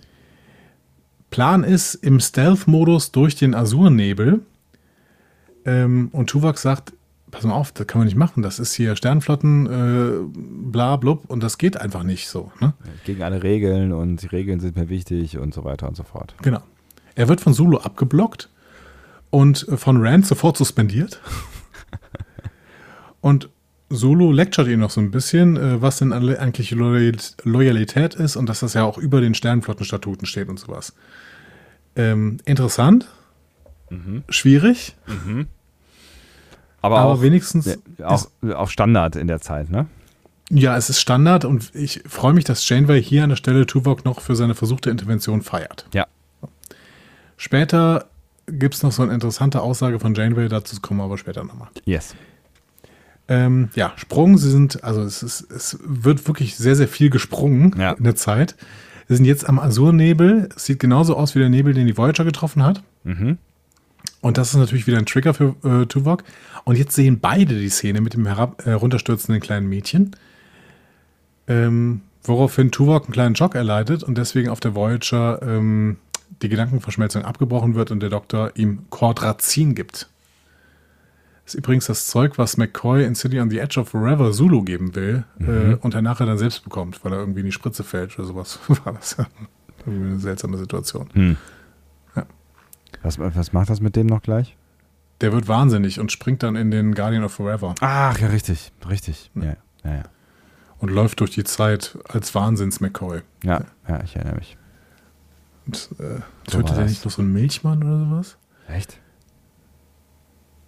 Oder er tötet den nicht? Oder irgendwas macht er noch mit dem Milchmann in City on the Edge of Forever. Ich hoffe nicht töten. Ja. Gut. Dem Doktor macht die ganze Nummer irgendwie Sorgen. Ne? Der befürchtet langsam einen Hirntod von Tuvok, wenn die Erinnerung wiederkommt. Und deswegen stellt er Tuvok vorübergehend ruhig. Um Janeway kümmert sich niemand so richtig. Nee, außer Harry Kim, der kommt dann mit einem Bericht zu Janeway. Mhm. Ähm, der sieht keine Parallelen zwischen den beiden Nebeln, außer des Seriliumgehalts, ähm, aber sie sehen zumindest sehr ähnlich aus und das könnte Tuvok getriggert haben. Mhm. Ich finde auch super, dass Kim immer kommt und erzählt, dass er nichts herausgefunden hat. das ist zum zweiten Mal in dieser Folge. Das ist halt nur einzeln. Wenn er Lieutenant wäre, dann würde er auch Sachen rausfinden. Ach, der arme, der arme ewige Ensign. Ja, Janeway findet noch was interessant, nämlich in den Logbüchern der Excelsior steht gar nichts von dem Flug nach Kronos. Mhm. Und ähm, da gerät Janeway dann ins Schwärmen über die Wild West-Attitüde von Kirk, McCoy und Konsorten. Ähm, die würden zwar heute alle aus der Sternenflotte fliegen, sagt sie, aber sie wäre gern mal mit ihnen in einen Kampfeinsatz geflogen. Und das fandst du widersprüchlich? Nee, ich finde das schwierig, weil ich Janeway als moralisch deutlich weiter skizzieren würde. Und weil es so ein bisschen ein Stinkefinger gegen die Fandiskussion der 90er ist. Ähm, weil es gab schon starke Fandiskussionen über die Filme. Mhm. Ne? Spätestens in Undiscovered Country ist Kirk nochmal offen rassistisch. So, das hatten wir in der Originalserie auch schon mal angemerkt, ne, als wir die gesehen haben. Mhm. Aber die ist halt auch aus den 60ern und mhm. nicht aus den 90ern, wo die Leute aufmerksamer wurden, was dieses Thema angeht. Ne? Mhm. Und das wurde in Fankreisen sehr, sehr stark diskutiert, dass Kirk hier immer noch in den 90ern offen rassistisch auftritt. Mhm. So. Und jetzt lassen sie die Vorzeige-Captain Janeway 1996 sagen, dass sie die Wild West-Piloten von TOS verehrt. Ja. Und zwar auch noch explizit quasi deren moralische Nicht-Integrität loben. Ich finde es schwierig. Ich habe es so ein bisschen mehr so verstanden, dass sie gerne mal ähm, über die Schulter geguckt hätte in der Zeit, wo es möglich war, Regeln zu übertreten. Also nicht unsagbare Dinge zu sagen, sondern einfach mal irgendwie, also das, was Sudo da getan hat, aus Loyalität heraus oder einem Bauchgefühl einfach etwas tun, so auch wenn es gegen die Regeln ist ich glaube, das ist vielleicht so ein bisschen das, ähm, wonach sich ein, ein vielleicht auch sehr kleiner Teil in dem Moment so ein bisschen sehnt. Das ist ja so eine, so eine romantische Verklärungssause irgendwie.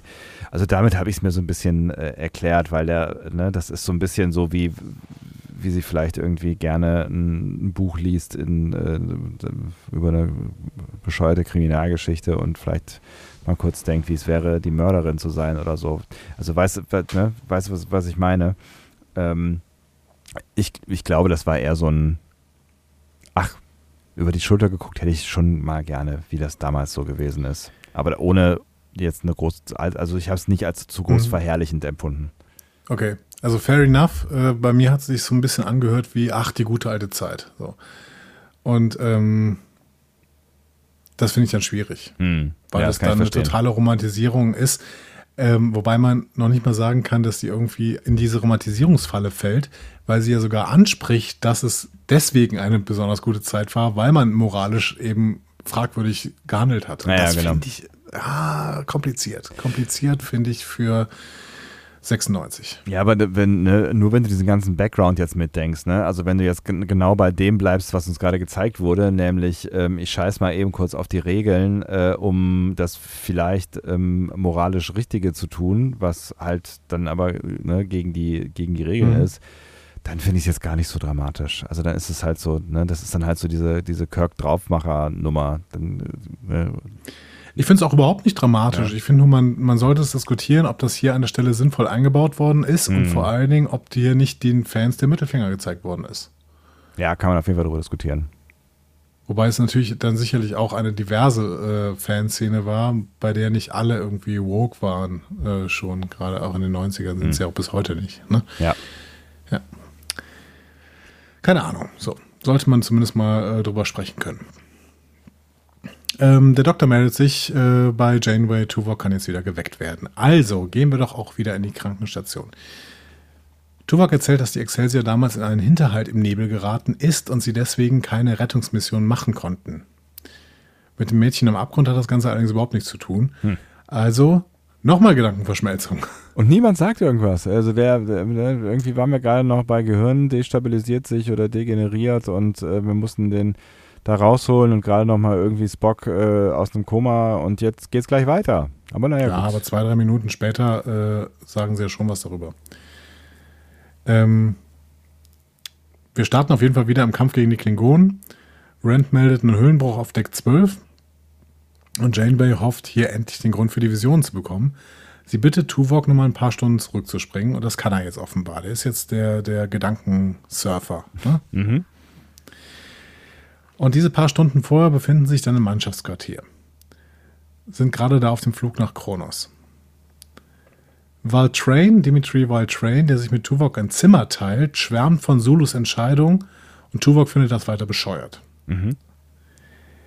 Erstens, es wird gezeigt, dass Tuvok und Dimitri Valtrain Korean-Kameraden sind, ähm, aber Valtrain ist Lieutenant und Tuvok Ensign. Echt? Ist der dann Ja. Lieutenant gewesen? Okay. Mhm. Ja. Relativ schwierig, finde ich. Naja, oder es ist halt wenig Platz da und es gibt nicht ist so viele Lieutenant Commander sogar, Valtrain. wenig Platz, gibt wenig äh, Ensigns und dann teilt man halt das, was zu teilen ist. Und ich dachte auch, da liegen, da sind, waren da nicht im Hintergrund noch mehr Betten? Ich dachte, da schlafen einfach ein paar Leute. Ja, aber gerade ist noch ein Grund, warum Valtrain da liegt, nicht liegen sollte. Ein anderes Problem ist übrigens, dass uns mehrfach in dieser Folge gezeigt wird, dass Valtrain stirbt Mhm. und am Ende von Undiscovered Country lebt er. Ja, okay. Also, Tuvok ist offensichtlich ein sehr unzuverlässiger Erzähler, wenn er diesen Tod äh, so präsent hat, tatsächlich noch in seiner Erinnerung. Das stimmt allerdings. Naja, aber Tuvok fängt dann auch an zu, zu meckern, ne? Und sagt so, ja, boah, Menschen, ey, Menschen sind allgemein überhaupt nicht mein Fall und äh, ich will aufhören, ich habe keinen Bock mehr auf Sternenflotte, ich bin so genervt von den Menschen und zur Sternenflotte wollte ich eh nie, da wollten nur meine Eltern, dass ich da hingehe. Ja, und dann erfahren wir tatsächlich noch ein bisschen was aus Tuvoks Lebenslauf. Ne? Nach dem Ende seiner ersten Sternenflottenkarriere geht er zurück nach Vulkan, studiert das Kulinar, ne? also hier Surak, reine Logik und so. Dann Ponfar und äh, wie wir es äh, in Amok Time gesehen hat, Konut Kal Ife, ne? also Hochzeit. Mhm. Er heiratet T'Pel, gründet eine Familie. T'Pel hatten wir auch ein paar Mal bei Voyager gesehen in Rückblenden. Und erst bei der Erziehung seiner Kinder checkt er dann, was seine Eltern damals wollten und kehrt wieder zur Sternenflotte zurück. Ähm, also lange Geschichte, ähm, in der er eben nicht bei der Sternenflotte war. Ja, war auch Janeway offensichtlich nicht so richtig bewusst, weil die staunt auch, ne? Nee. Ja, eine Lücke im Lebenslauf, ne? aber ähm, hatte Janeway offensichtlich nicht so dra stark drauf geachtet. Ja, die 15, 20 Jahre, mein Gott. Die ganze Geschichte wird auf jeden Fall unterbrochen von einem roten Alarm. Tuvok deutet es, im Nebel haben die Klingonen gewartet. Mhm. Ja. Und zwar ein ganz alter Bekannter, den wir dann auf der Brücke der Excelsior auch sehen können, nämlich Kang. Mhm. Ähm, Und damit hat ähm, Michael and Sarah Kang den, äh, den gleichen Charakter in drei verschiedenen Serien gespielt von Star Trek. Nämlich in TOS, in Day of the Dove, also das Gleichgewicht der Kräfte heißt sie auf Deutsch. In Deep Space Nine, in Blood Oath, der Blutschwur, ne? hier der Albino-Klingone und so. Und jetzt hier in Flashback. Und ich glaube, dass du mindestens drei weitere Schauspieler sagen kannst, die das gemacht haben. In drei, in drei verschiedenen äh, Star Trek-Serien ähm, aufgetreten. Neben, Nebenrollen oder auch äh, Hauptrollen. Auch Hauptrollen. Äh, ja, also Hauptrollen ist ein gutes, Ja. sch schwieriges Wort. Nee, also manchmal haben sie eine Hauptrolle gehabt, Oder sind dann aber sonst. irgendwie eher zwischendrin aufge, aufgetaucht. Ja, genau. Ähm, lass mich kurz überlegen. Drei. Lass mich kurz überlegen. Weil. Also Kang ist einer von äh, sieben. Sieben, okay. Also ich habe jetzt so, so, sofort an so Leute wie Worf und O'Brien gedacht, aber die sind beide, äh, waren die auf äh, bei TNG mit dabei und dann bei Deep Space Nine und Mhm. Beide nicht dabei. genau, sind dann aber auch nicht weiter rumgekommen offensichtlich, ne? Ähm, naja, Shatner zählt wahrscheinlich nicht, ne, weil äh, der ja so ein Ach so, dann aber hier auch, diese, glaube ich, nur bei TOS. der war nur bei TOS? Ja. Ist, ist der nie irgendwo sonst aufgetaucht? Nee. Shatner hat ja auch äh, Star Trek nie gesehen und auch nie wieder mitgespielt. Ähm, naja, gut, aber die Leute, die dann quasi aus, äh, aus, aus, aus der alten Serie, die immer mal wieder aufgetaucht sind, wie zum Beispiel, also wahrscheinlich doch Leonard Nimoy, ne? Der ist, äh, war in der alten Serie, der war in TNG, lass mal überlegen. Das war's. Das war's, verdammt nochmal. Ja, also in den Filmen, ne? Auch, auch in den neuen Filmen, aber das Das- zählt nicht. Ja. Ähm, Ach komm, einen muss aber, ein, einer ist, einer liegt auf der Hand. Scotty? Nein, Der, der war hat auch, auch nur in TNG und äh, Ja. ja? Ja. Einer liegt auf der Hand? Ja, Q. total simpel. Der hat mittlerweile, äh, ja, Q ist einer zum Beispiel. Ja.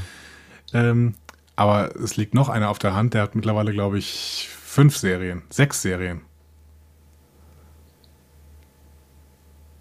Äh, der Doktor. Nein. Aber der war auch bei, Doktor- war bei mir. Ja, ich glaube, der hat zwei. Okay. Nein, Jonathan Frakes. Ach so, natürlich. Oh, wie blöd. Ja, klar, der ist, der, ist, der ist natürlich überall dabei. Du hast völlig recht. Genau, Jonathan Frakes hat, äh, Frakes hat TNG, hat ähm, DS9, hat Voyager, hat Enterprise, hat Lower Decks, hat Picard. Ich habe gar nicht an die, an die neuen Serien gedacht, dann äh, würde O'Brien ja doch passen. Der taucht auch mit Lower Decks auf. Ja, auch nur als Statue. Ja, aus Statue, genau. Ähm, ja, wenn dir offensichtlich sonst niemand einfällt, äh, natürlich war es auch Marina Sirtis, also Diana Troy, Ja. weil die mit Riker äh, ja öfter da unterwegs war. Ansonsten waren es zum Beispiel noch Armin Schimmerman, also Quark. Ja. Ähm, der hat, am- der, glaube ich, in der ersten Folge von Voyager mitgespielt. Ne? Und bei TNG ähm, war er auch dabei. Aber war der Quark? Ja, wahrscheinlich. Weil er hat, Armin Schimmerman hat ja auch irgendwann mal äh, irgendeinen anderen Klingonen, äh, irgendeinen anderen Ferengi gespielt, meine ich am Anfang bei, von TNG, ne? Ja. Das weiß ich nicht genau. Er müsste eigentlich auch Quark gespielt haben, weil er wird hier aufgeführt, auf jeden Fall in dieser Liste. Mhm. John Delancey hat sie gesagt. Äh, Mark Allen Shepard als Morn, Ah, okay. Ja, der ja mittlerweile auch in Deutschland lebt ähm, und äh, im Ruhrgebiet, glaube ich, irgendwo. Mhm. Schöne Grüße.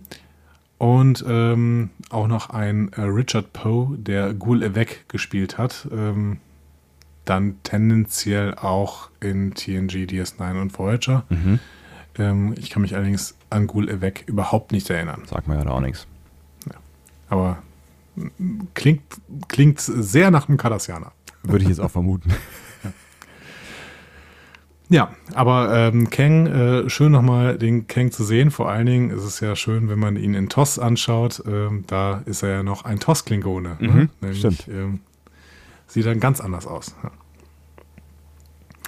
Ja, Kang und Zulu äh, giften sich so ein bisschen an. Ne? Ähm, Zulu betont, ja, haben uns nur verflogen, Entschuldigung. Ne? Und Kang äh, will die Excelsior dann nach Hause begleiten. Schöner Dialog Zulu- auch irgendwie. Es Genau. Ist irgendwie ein Zulu geht ja tostiger noch erstmal Dialog. drauf ein. Mhm. Ne? Ähm, wendet dann aber das Schiff.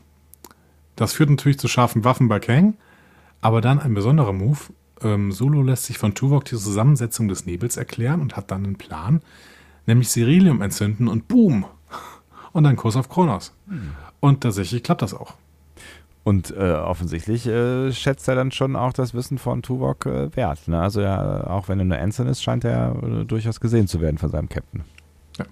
Also Ensigns in Voyager, die haben wirklich eine, eine ganz große Erfolgsgeschichte. Ja, definitiv. nur nicht bei Beförderung. Nee, aber gut. Ja. Damit ist Sulu natürlich Kang entkommen, aber wenig später kommen drei andere klingonische Kampfkreuzer und dann kommt es dann auch zu dieser Situation, die wir jetzt schon ein paar Mal gesehen haben. Mhm. Die schießen natürlich sofort, es wird heftig. Ähm, Tuvok warnt zwischendurch weil Train noch. Ne? Pass mal auf, du hast hier irgendwie eine Energieladung äh, an deiner Konsole. Aber weg. der glaubt ihm nicht. Ja, er glaubt ihm schon. Er sagt nur, ich muss aber gerade noch. Moment mal, Moment mal. Ja, ja, genau. Ja, blöd. Und deswegen halt. stirbt er durch seine explodierende Konsole. Und als Tuvok dann auf Train runterblickt, bekommt er wieder seine Flashbacks. So. Hm. Das heißt, wahrscheinlich haben wir hier doch irgendwie den Moment, ne? diesen, diesen äh, auslösenden Trigger-Moment. Hm. Auf der Voyager bemerkt man das, aber man kann die Verbindung nicht wieder unterbrechen. Ne? Hirntod in 20 Minuten droht. Und äh, Janeway sagt jetzt auch, ja, da ist irgendeine Verbindung zwischen diesem Mädchen und dem Tod von Beltrain. Aber sie haben noch ein anderes Problem, denn plötzlich kann Zulu Janeway sehen. Ne? Und ist auch äh, da überhaupt nicht so äh, amused, dass da plötzlich auf seiner Brücke jemand rumläuft. Ne? Stimmt. Den er noch nie gesehen hat. Ähm, Hat aber nicht so richtig viel Konsequenzen am Ende. Ne? Es gibt einen Intruder-Alert, aber ähm, ja, so richtig, so richtig viel passiert da nicht. Ich finde das eine sehr, sehr schöne Szene. Also Tuvok äh, redet dann weiter mit Janeway, erklärt mhm. die Entwicklung mit dem fortschreitenden Zerfall seines Gehirns, ne? Äh, und so langsam sei auch Janeways Gehirn äh, gefährdet. Und trotzdem sagt sie, ja, Tuvok, dann geh jetzt nochmal alles durch, ne? Ich glaube, wir sind der Lösung auch relativ nah. Und dabei ignorieren sie Zulu, der die ganze Zeit daneben steht und rumkaspert, die ganze Zeit weg. Also so wie, wie Shatner das immer mit George Takei gemacht hat. Quasi, ne? also, sie, sie ignorieren ihn einfach. Der steht einfach neben denen und dann kommt Intruder Alert und dann kommen irgendwelche Sicherheitsteams und die gehen mit den Sicherheitsteams einfach so mit denen mit. Ne? Diskutieren es weiter. Eh, ja. Es ist eh egal. Ne? Ja. Und dann Tuvok steuert dann sowieso seine Gedanken jetzt wieder zu der Szene mit dem Briefing von Rand. Ne? Also das, was wir in der letzten Folge äh, als, als Bild besprochen haben. Ja. Da macht der Rand jetzt mit einem Nerve-Pitch bewusstlos, ne? der vulkanische Klammergriff quasi, mhm. und bietet Janeway Rands Uniform an, damit sie für die Crew unsichtbar wird. Ja? ja, Janeway kritisiert noch kurz den Einsatz von Gewalt, aber dann meint Tuvok noch irgendwie, es kommt nicht so richtig gut, äh, wenn ich eine vorgesetzte Offizierin frage, ob ich mal kurz ihre Klamotten haben dürfte. Ja, sehr, sehr schöner äh, Dialog. Also ja. ich, äh, mich hat auch diese, der Humor an dieser Folge hat mich äh, teilweise gekriegt. War ja. echt ganz nett. Ja. Derweil auf der Krankenstation der Voyager. Der Doktor will die Verbindung jetzt disruptiv beenden, ähm, aber bei der Prozedur bemerken sie dann, dass es noch ein drittes Gedächtnisengramm gibt, welches bei Tuvok gerade eine Rolle spielt. Und sie folgern, ah, ein Virus. Also erhöht der Doktor die Dosis, um das Virus abzutöten. Hm? Die Dosis von was auch immer, irgendwelche Pulse, die in seinen die, die, die Köpfe geschädelt werden. ja, mit dem, äh, mit denen, der die Verbindung da äh, beenden wollte. Ja. Genau. Ja, auf dieser Murmeltiertag Excelsior ist man jetzt schon wieder an dem Punkt, an dem man Kangs Schiff entkommt. Zulu bemerkt auch das Verschwinden von Rand, äh, aber er kommt nicht dazu, das irgendwie zu groß zu thematisieren. Dann kommen wieder diese drei Kriegsschiffe und schießen und wieder stirbt Will Train. Und jetzt kommt es drauf an. Janeway motiviert Tuvok zum Fokus und der fokussiert sich dann auch auf das Mädchen. Nochmal kurz auf die Voyager zurück. Es klappt, das Virus stirbt, fast, denn plötzlich flüchtet es in Janeway. Hm. Jetzt hat Janeway die Vision und auch sie muss das Mädchen fallen lassen. Der Doktor bestrahlt also auch sie, um das Virus loszuwerden. Und Janeway hat immer schnellere Versionen mit immer mehr wechselnden Figuren, die das Mädchen fallen lassen. Und schließlich kann dann aber das Virus durch die Tauronstrahlung, mit äh, der sie da beschossen werden, ge gestoppt werden. Janeway und Tuvok erwachen aus ihrer Verschmelzung. Dem Doktor gelingt es, den viralen Parasiten zu identifizieren. Ähm, und äh, da geht es irgendwie um Peptide, die im Gehirn erzeugt werden, whatever. So. Ähm, ja, auf jeden Fall schafft dieser Virus deswegen dieses Mädchen, ähm, um sich selbst zu tarnen und schafft damit quasi falsche Erinnerungen Ähm, und in dem Moment, wo die Person, die äh, dieser Virus befallen hat, stirbt, springt es dann auf die nächstgelegene Person über. Da gibt es auch einen Film ähm, mit äh, Denzel Washington. Mhm. Ich weiß gar nicht, ich glaube, der heißt auch Virus. Mhm. Moment, muss ich mal kurz gucken. Den habe ich gern gesehen, der war sehr, sehr gruselig. Da singt nämlich jeder, der von diesem Virus besetzt ist, ist sitzt, singt dann äh, Time is on my side. Also das heißt, er können dann springt er nicht von Mensch zu Mensch, sondern es können auch mehrere Menschen quasi infiziert sein gleichzeitig. Ach. Fallen heißt der, genau. Mhm. Äh, sehr guter Film, kann ich nur empfehlen. Ähm, ja. Also da sind, nee, da sind nicht mehrere Leute äh, infiziert, sondern auch immer nur einer. Und das heißt, du weißt dann immer, äh, je nachdem, wer dann gerade das Liedchen trällert, äh, wo der Virus gerade unterwegs ist. Genau. Und das macht sehr, sehr gruselig, weil ähm, irgendwie denkst du zwischendurch, der Virus ist weg und dann läuft wieder mal jemand an dir vorbei und äh, pfeift langsam. Spooky. Also, sehr, sehr guter Film. Guckt euch den an. Fallen von 1998.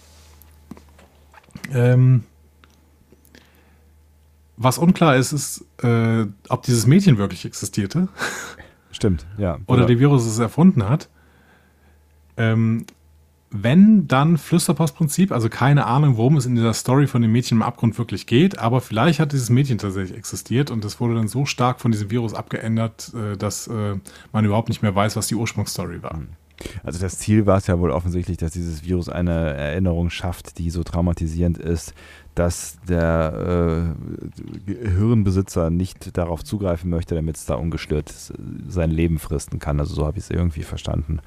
Ähm, und im Zweifel hat dann dieser Virus quasi die traumatisierenden Ereignisse um das vielleicht bekannte Mädchen äh, einfach nur selbst gebastelt.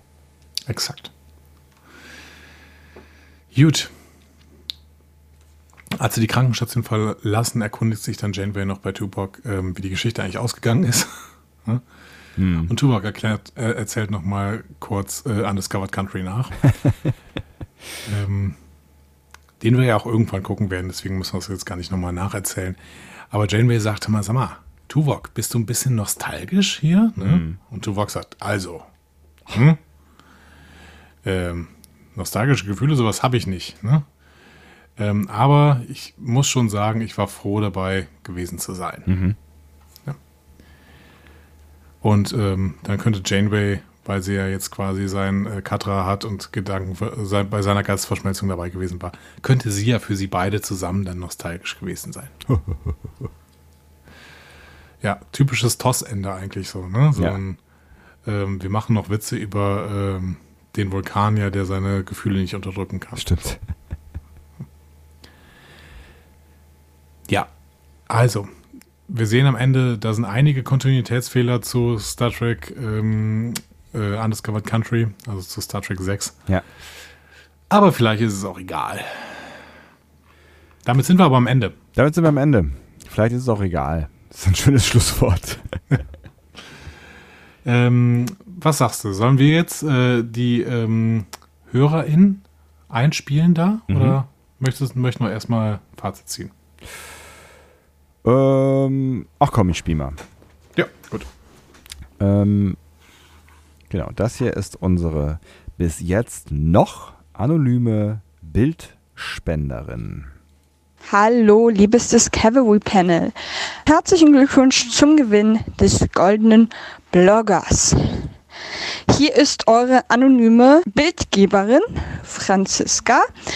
Und herzlichen Glückwunsch, ihr habt mein Rätsel gelöst. Wie ihr richtig gesehen habt, ist das ein Bild aus der Folge Tuvox Flashback. Eine Folge, die meiner Meinung nach sehr interessant ist, weil sie die Brücke schlägt zwischen dem 23. und dem 24. Jahrhundert. Und außerdem ist Voyager eine meiner absoluten Lieblingsserien. Zusätzlich ist das Unentdeckte Land mein absoluter Lieblings-Star Trek-Film. Solltet ihr euch auch unbedingt mal angucken. Guter Film, passt sehr gut zur Folge. Macht weiter so. Ciao.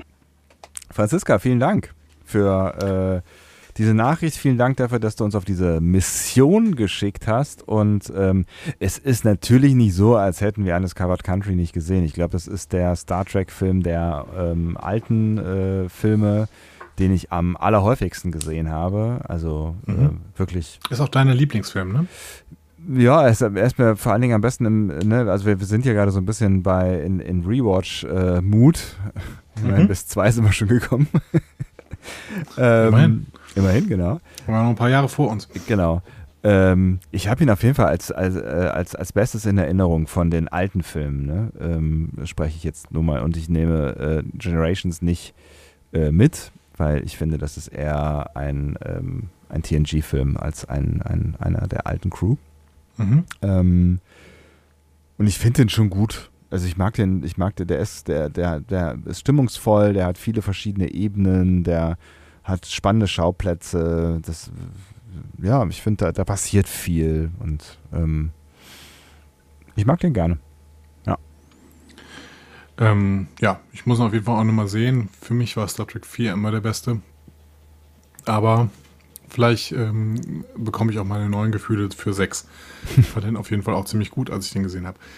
Ähm, ja, danke für diese Empfehlung auf jeden Fall. Danke auch nochmal, dass du uns nochmal äh, damit Voyager näher gebracht hast. Mhm. Ähm, also näher gebracht. Voyager ist Aufs Panel gebracht quasi, ja.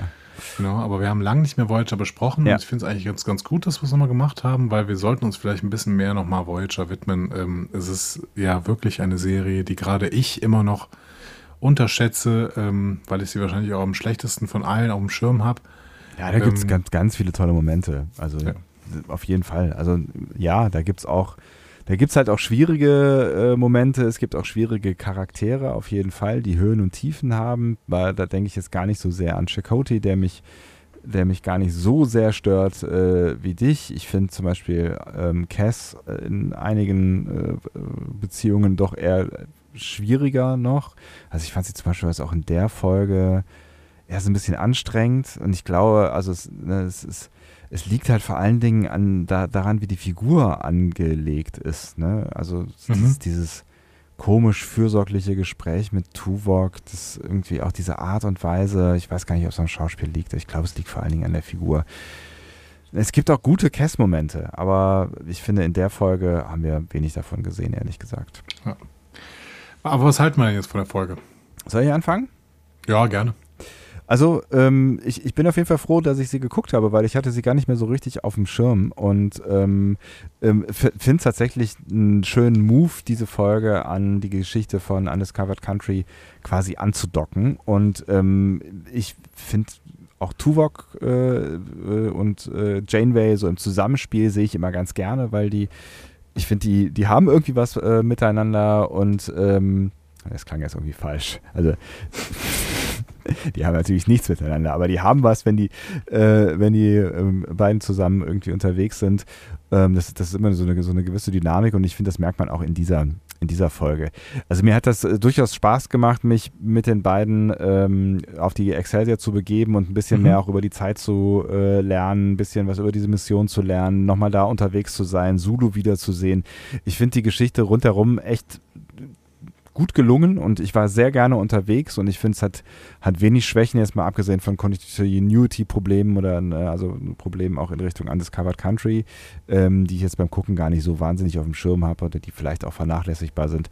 Ähm, weil man sich ja immer mit dem äh, unzuverlässigen Erzähler rausreden kann, bis auf äh, den Schluss vielleicht.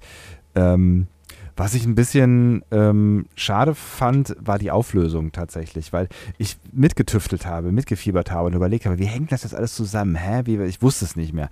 Wo, wo kommt das her und warum, warum hat Tuvok da irgendwas? Was hat das mit, mit ihm? Das wird ja dann auch so, so aufgebaut, das mit dem Mensch, mhm. Menschsein, ne? Das ihn stört, stört irgendwie dieses, dieses Menschsein und er konnte nicht mehr unter Menschen, er hat es nicht mehr ausgehalten, ist zurück nach Vulkan gegangen und so. Dieses, ne, es wird alles erzählt, es wird alles irgendwie aufgebaut und äh, irgendwie so das Gefühl, so, okay, da ist irgendein Trauma hinter, da ist irgendwas, irgendwas, irgendwie, was, was ihn verändert hat, äh, was seine, seine Sicht auf die Menschen äh, verändert hat oder seine Beziehung verändert hat. Ne? Auch so dieses mit diesem Regelkonform, was nochmal irgendwie betont wird, indem er dieses Speech hält, Zulu gegenüber.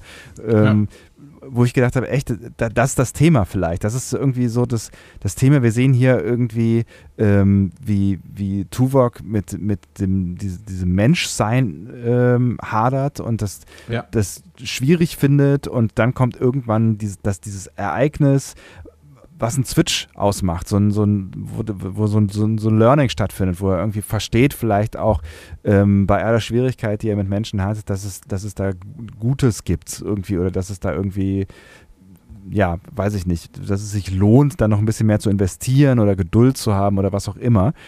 Und da war ich die ganze Zeit mit auf der Suche und habe gedacht, so, okay, was ist, wo, wo ist das? Was ist, was steckt da? Wo, was kommt da raus aus seiner Psyche? Wann, wann passiert's? Und dann ist es am Ende ein Virus das fand ich echt schade. Weil ich, ich finde, man hat uns hier super viel aufgebaut ähm, und ich habe, ich war sehr wirklich gerne unterwegs mit den beiden und habe getüftelt und, und versucht herauszufinden, was, was passiert da und dann ist es am Ende ein Virus, da war ich leider ein bisschen enttäuscht. Ähm, auch wenn es eine Star Trekige Lösung ist, das, ne, also das ist, ein, ist eine typisch Star Trekige Lösung und ein typisch Star Trekiges Ende äh, für, für so eine Folge. Also ne, es ist jetzt nichts schiefgelaufen, finde ich, groß aus meiner Perspektive. Aber ich war ein bisschen enttäuscht, weil ich gedacht habe, wir erleben noch ein bisschen mehr. Also es passiert, es ist ein bisschen deeper. Und dann war es das am Ende nicht so richtig. Das fand ich ein bisschen schade. Unterm Strich ähm, war, war es jetzt nicht so für mich die brillanteste aller Folgen so, aber ich war ähm, sehr gerne da unterwegs und der Nostalgiefaktor hat gestimmt. Ähm, ich fand es schön, diese alten Uniformen zu sehen. Ich fand es schön, Sudo zu sehen, habe ich schon gesagt. So, mhm. also, ne, unterm, unterm Strich für mich eine, eine gut gemachte, unterhaltsame Folge, vielleicht mit dem, mit dem falschen Ausgang. Ja, ähm, sehe ich völlig anders. Ich mache es aber auch ein bisschen kürzer. Ähm, ich, wobei völlig anders ist auch das falsche Wort. Also du, du äh, hast ein paar tolle Szenen hervorgehoben. Äh, es ist ein altes Brandon Brager Ding, dass er so ähm, die Identitätsfindung von Personen thematisiert und mhm. das hat auch super gut funktioniert. Ich fand das richtig schön, als Tuvok hier darüber meckert, über die Menschen. Mhm. Ähm, und ähm, das zeigt auch wirklich wie sich Tuvok, warum sich Tuvok so entwickelt hat, wie er sich dann im Endeffekt entwickelt hat. Und wir haben am Anfang auch eine tolle Voyager-Szene gesehen, ja. ähm, die mich wirklich nochmal daran erinnert hat, was Voyager wirklich gut kann. Und das ist, äh, ist eben Beziehungsdynamik an Bord des Schiffes, vor allen Dingen in dem Moment, wo Cass weg ist. Mhm. Ähm, und ja, also Chakotay ist halt für mich jemand, der einfach keine Beziehungen eingeht. Der ist einfach lahm so. Mhm. Deswegen. Äh, ja, man hätte, man, so. man, hätte mehr aus ihm machen können. Also es ist, glaube ich, ein, ein aber wir haben schon so oft drüber geredet. Es ist so ein, ja, ein, ein, Zusammenspiel von äh, schlechtem Schauspiel und schlechtem Writing.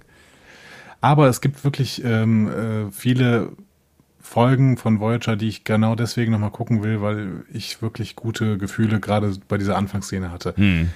Aber die Folge war Mist. Tut mir leid. Das war eine scheiß, äh, scheiß Story, die hat mich überhaupt nicht interessiert.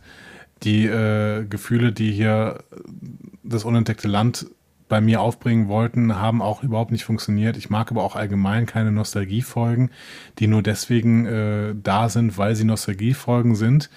Ähm, ich finde, Tim Russ ist wirklich kein guter Darsteller. Ja, das ist äh, wirklich kein guten Schauspieler. Das, das, das, ich, ist, äh, das ist leider wahr. Ja. Ich glaube, es ist ein unglaublich guter Typ äh, und ein, ein riesen Star Trek-Enthusiast, riesen Star Trek-Fan, aber er ist einfach kein guter Schauspieler. Jedes Mal, wenn der so eine Vision hatte und umgekippt ist, habe ich gedacht, okay, Laientheater, Literaturkurs, Q1. So. Ähm, ganz, ganz schwierig und ähm, George Takei bringt es hier auch irgendwie nicht. Also der, der ähm, soll hier ähm, soll hier so ein Hero spielen, der dann auch aus dem Nebel auftaucht und sowas in dieser allerersten Szene. Und ich finde auch, dass George Takei eine wunderbare Stimme hat, aber mhm. er hat einfach irgendwie nicht die, nicht die äh, körperliche Ausstrahlung dafür, ähm, so, so diesen, diesen Superheld zu spielen. Und keine Ahnung, das wird, mag jetzt auch wieder irgendein Rassismus sein, der in meinem Kopf drin ist. Das äh, will ich überhaupt nicht ausschließen an der Stelle. Aber es funktioniert bei mir halt überhaupt nicht an dieser Stelle. Ich finde, ich finde, es liegt aber auch so ein bisschen am Writing der, der, Story, weil er steht einfach nicht im Fokus. Im Fokus stehen halt andere Personen. So, ja, ne? ja, genau. Und da kann ich auch verstehen, dass Nichelle Nichols ab, abgelehnt hat, das zu spielen. Im Endeffekt hätten George Takei und, und äh, die Janice Rent-Darstellerin hier, Grace Lee Whitney, hätten auch absagen müssen, weil das ist natürlich totaler Quatsch, dass sie überhaupt hier dabei sind. Das, das macht keinen Sinn. Außer diesen Sinn, dass es halt 30 Jahre Star Trek war und man jetzt irgendwie eine ähm, eine Nostalgiefolge aufbauen sollte und das hat die Folge einfach verfehlt. Also ich finde die Folge einfach nicht gut. So. Ähm, das heißt aber nicht, dass diese Folge nicht gute Szenen hat. Die Szenen, Folge hat gute Szenen, die mich auch unterhalten haben, aber zwischendurch, du weißt ja auch überhaupt nicht mehr, was da gerade passiert. So. Ähm, weil du überhaupt nicht nachvollziehen kannst, ähm, was das Problem ist. Und das hast du gerade eben im Prinzip beschrieben. Der mhm. Virus kommt Deus Ex Machina nachher als äh, Plot-Auflösung äh, daher. Und das konntest du niemals ahnen. Es gab keinen Moment, an dem du ahnen konntest, dass das ein Virus war, der quasi ähm, nee. diese, diese Erinnerung äh, simuliert. So. Ja, ich, ich, ich kann dich schon nachvollziehen. Ne? Ich, wie gesagt, mein Urteil ist nicht so hart, vielleicht aber auch, weil Nostalgie bei mir besser funktioniert. Ich glaube, deswegen funktioniert bei mir auch JJ-Track besser als bei dir.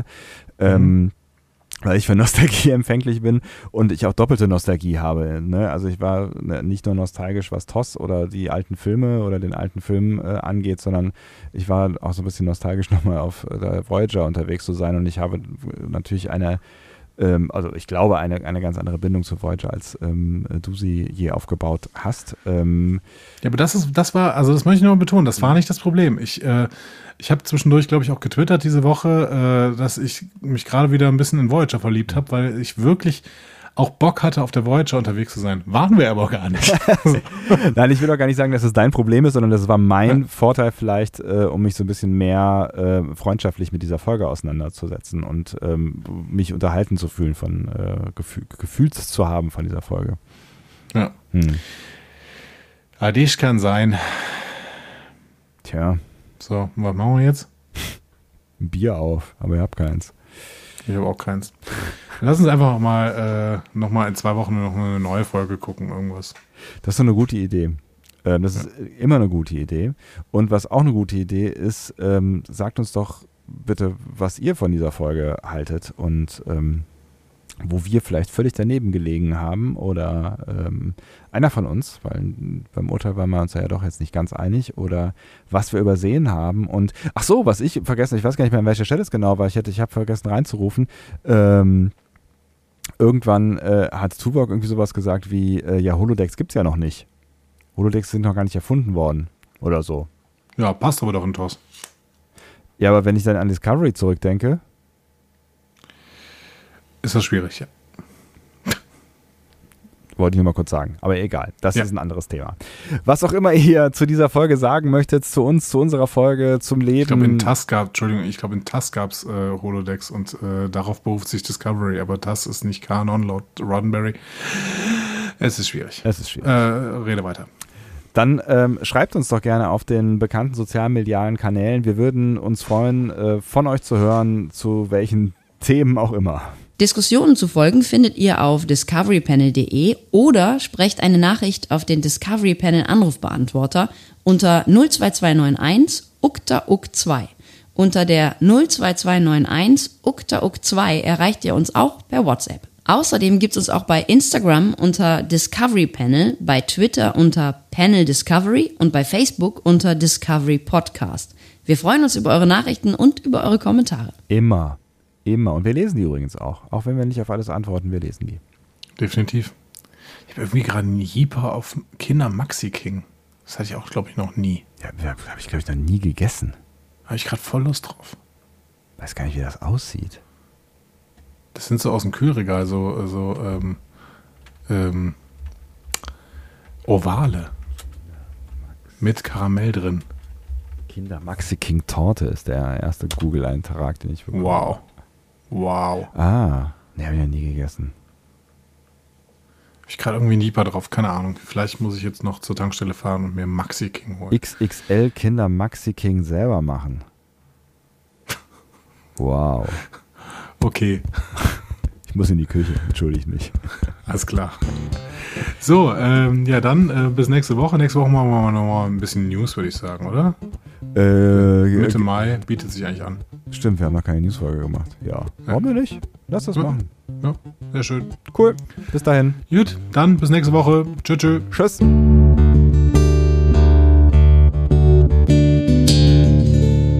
Mehr Star Trek Podcasts findet ihr auf discoverypanel.de. Discovery Panel. Discover Star Trek.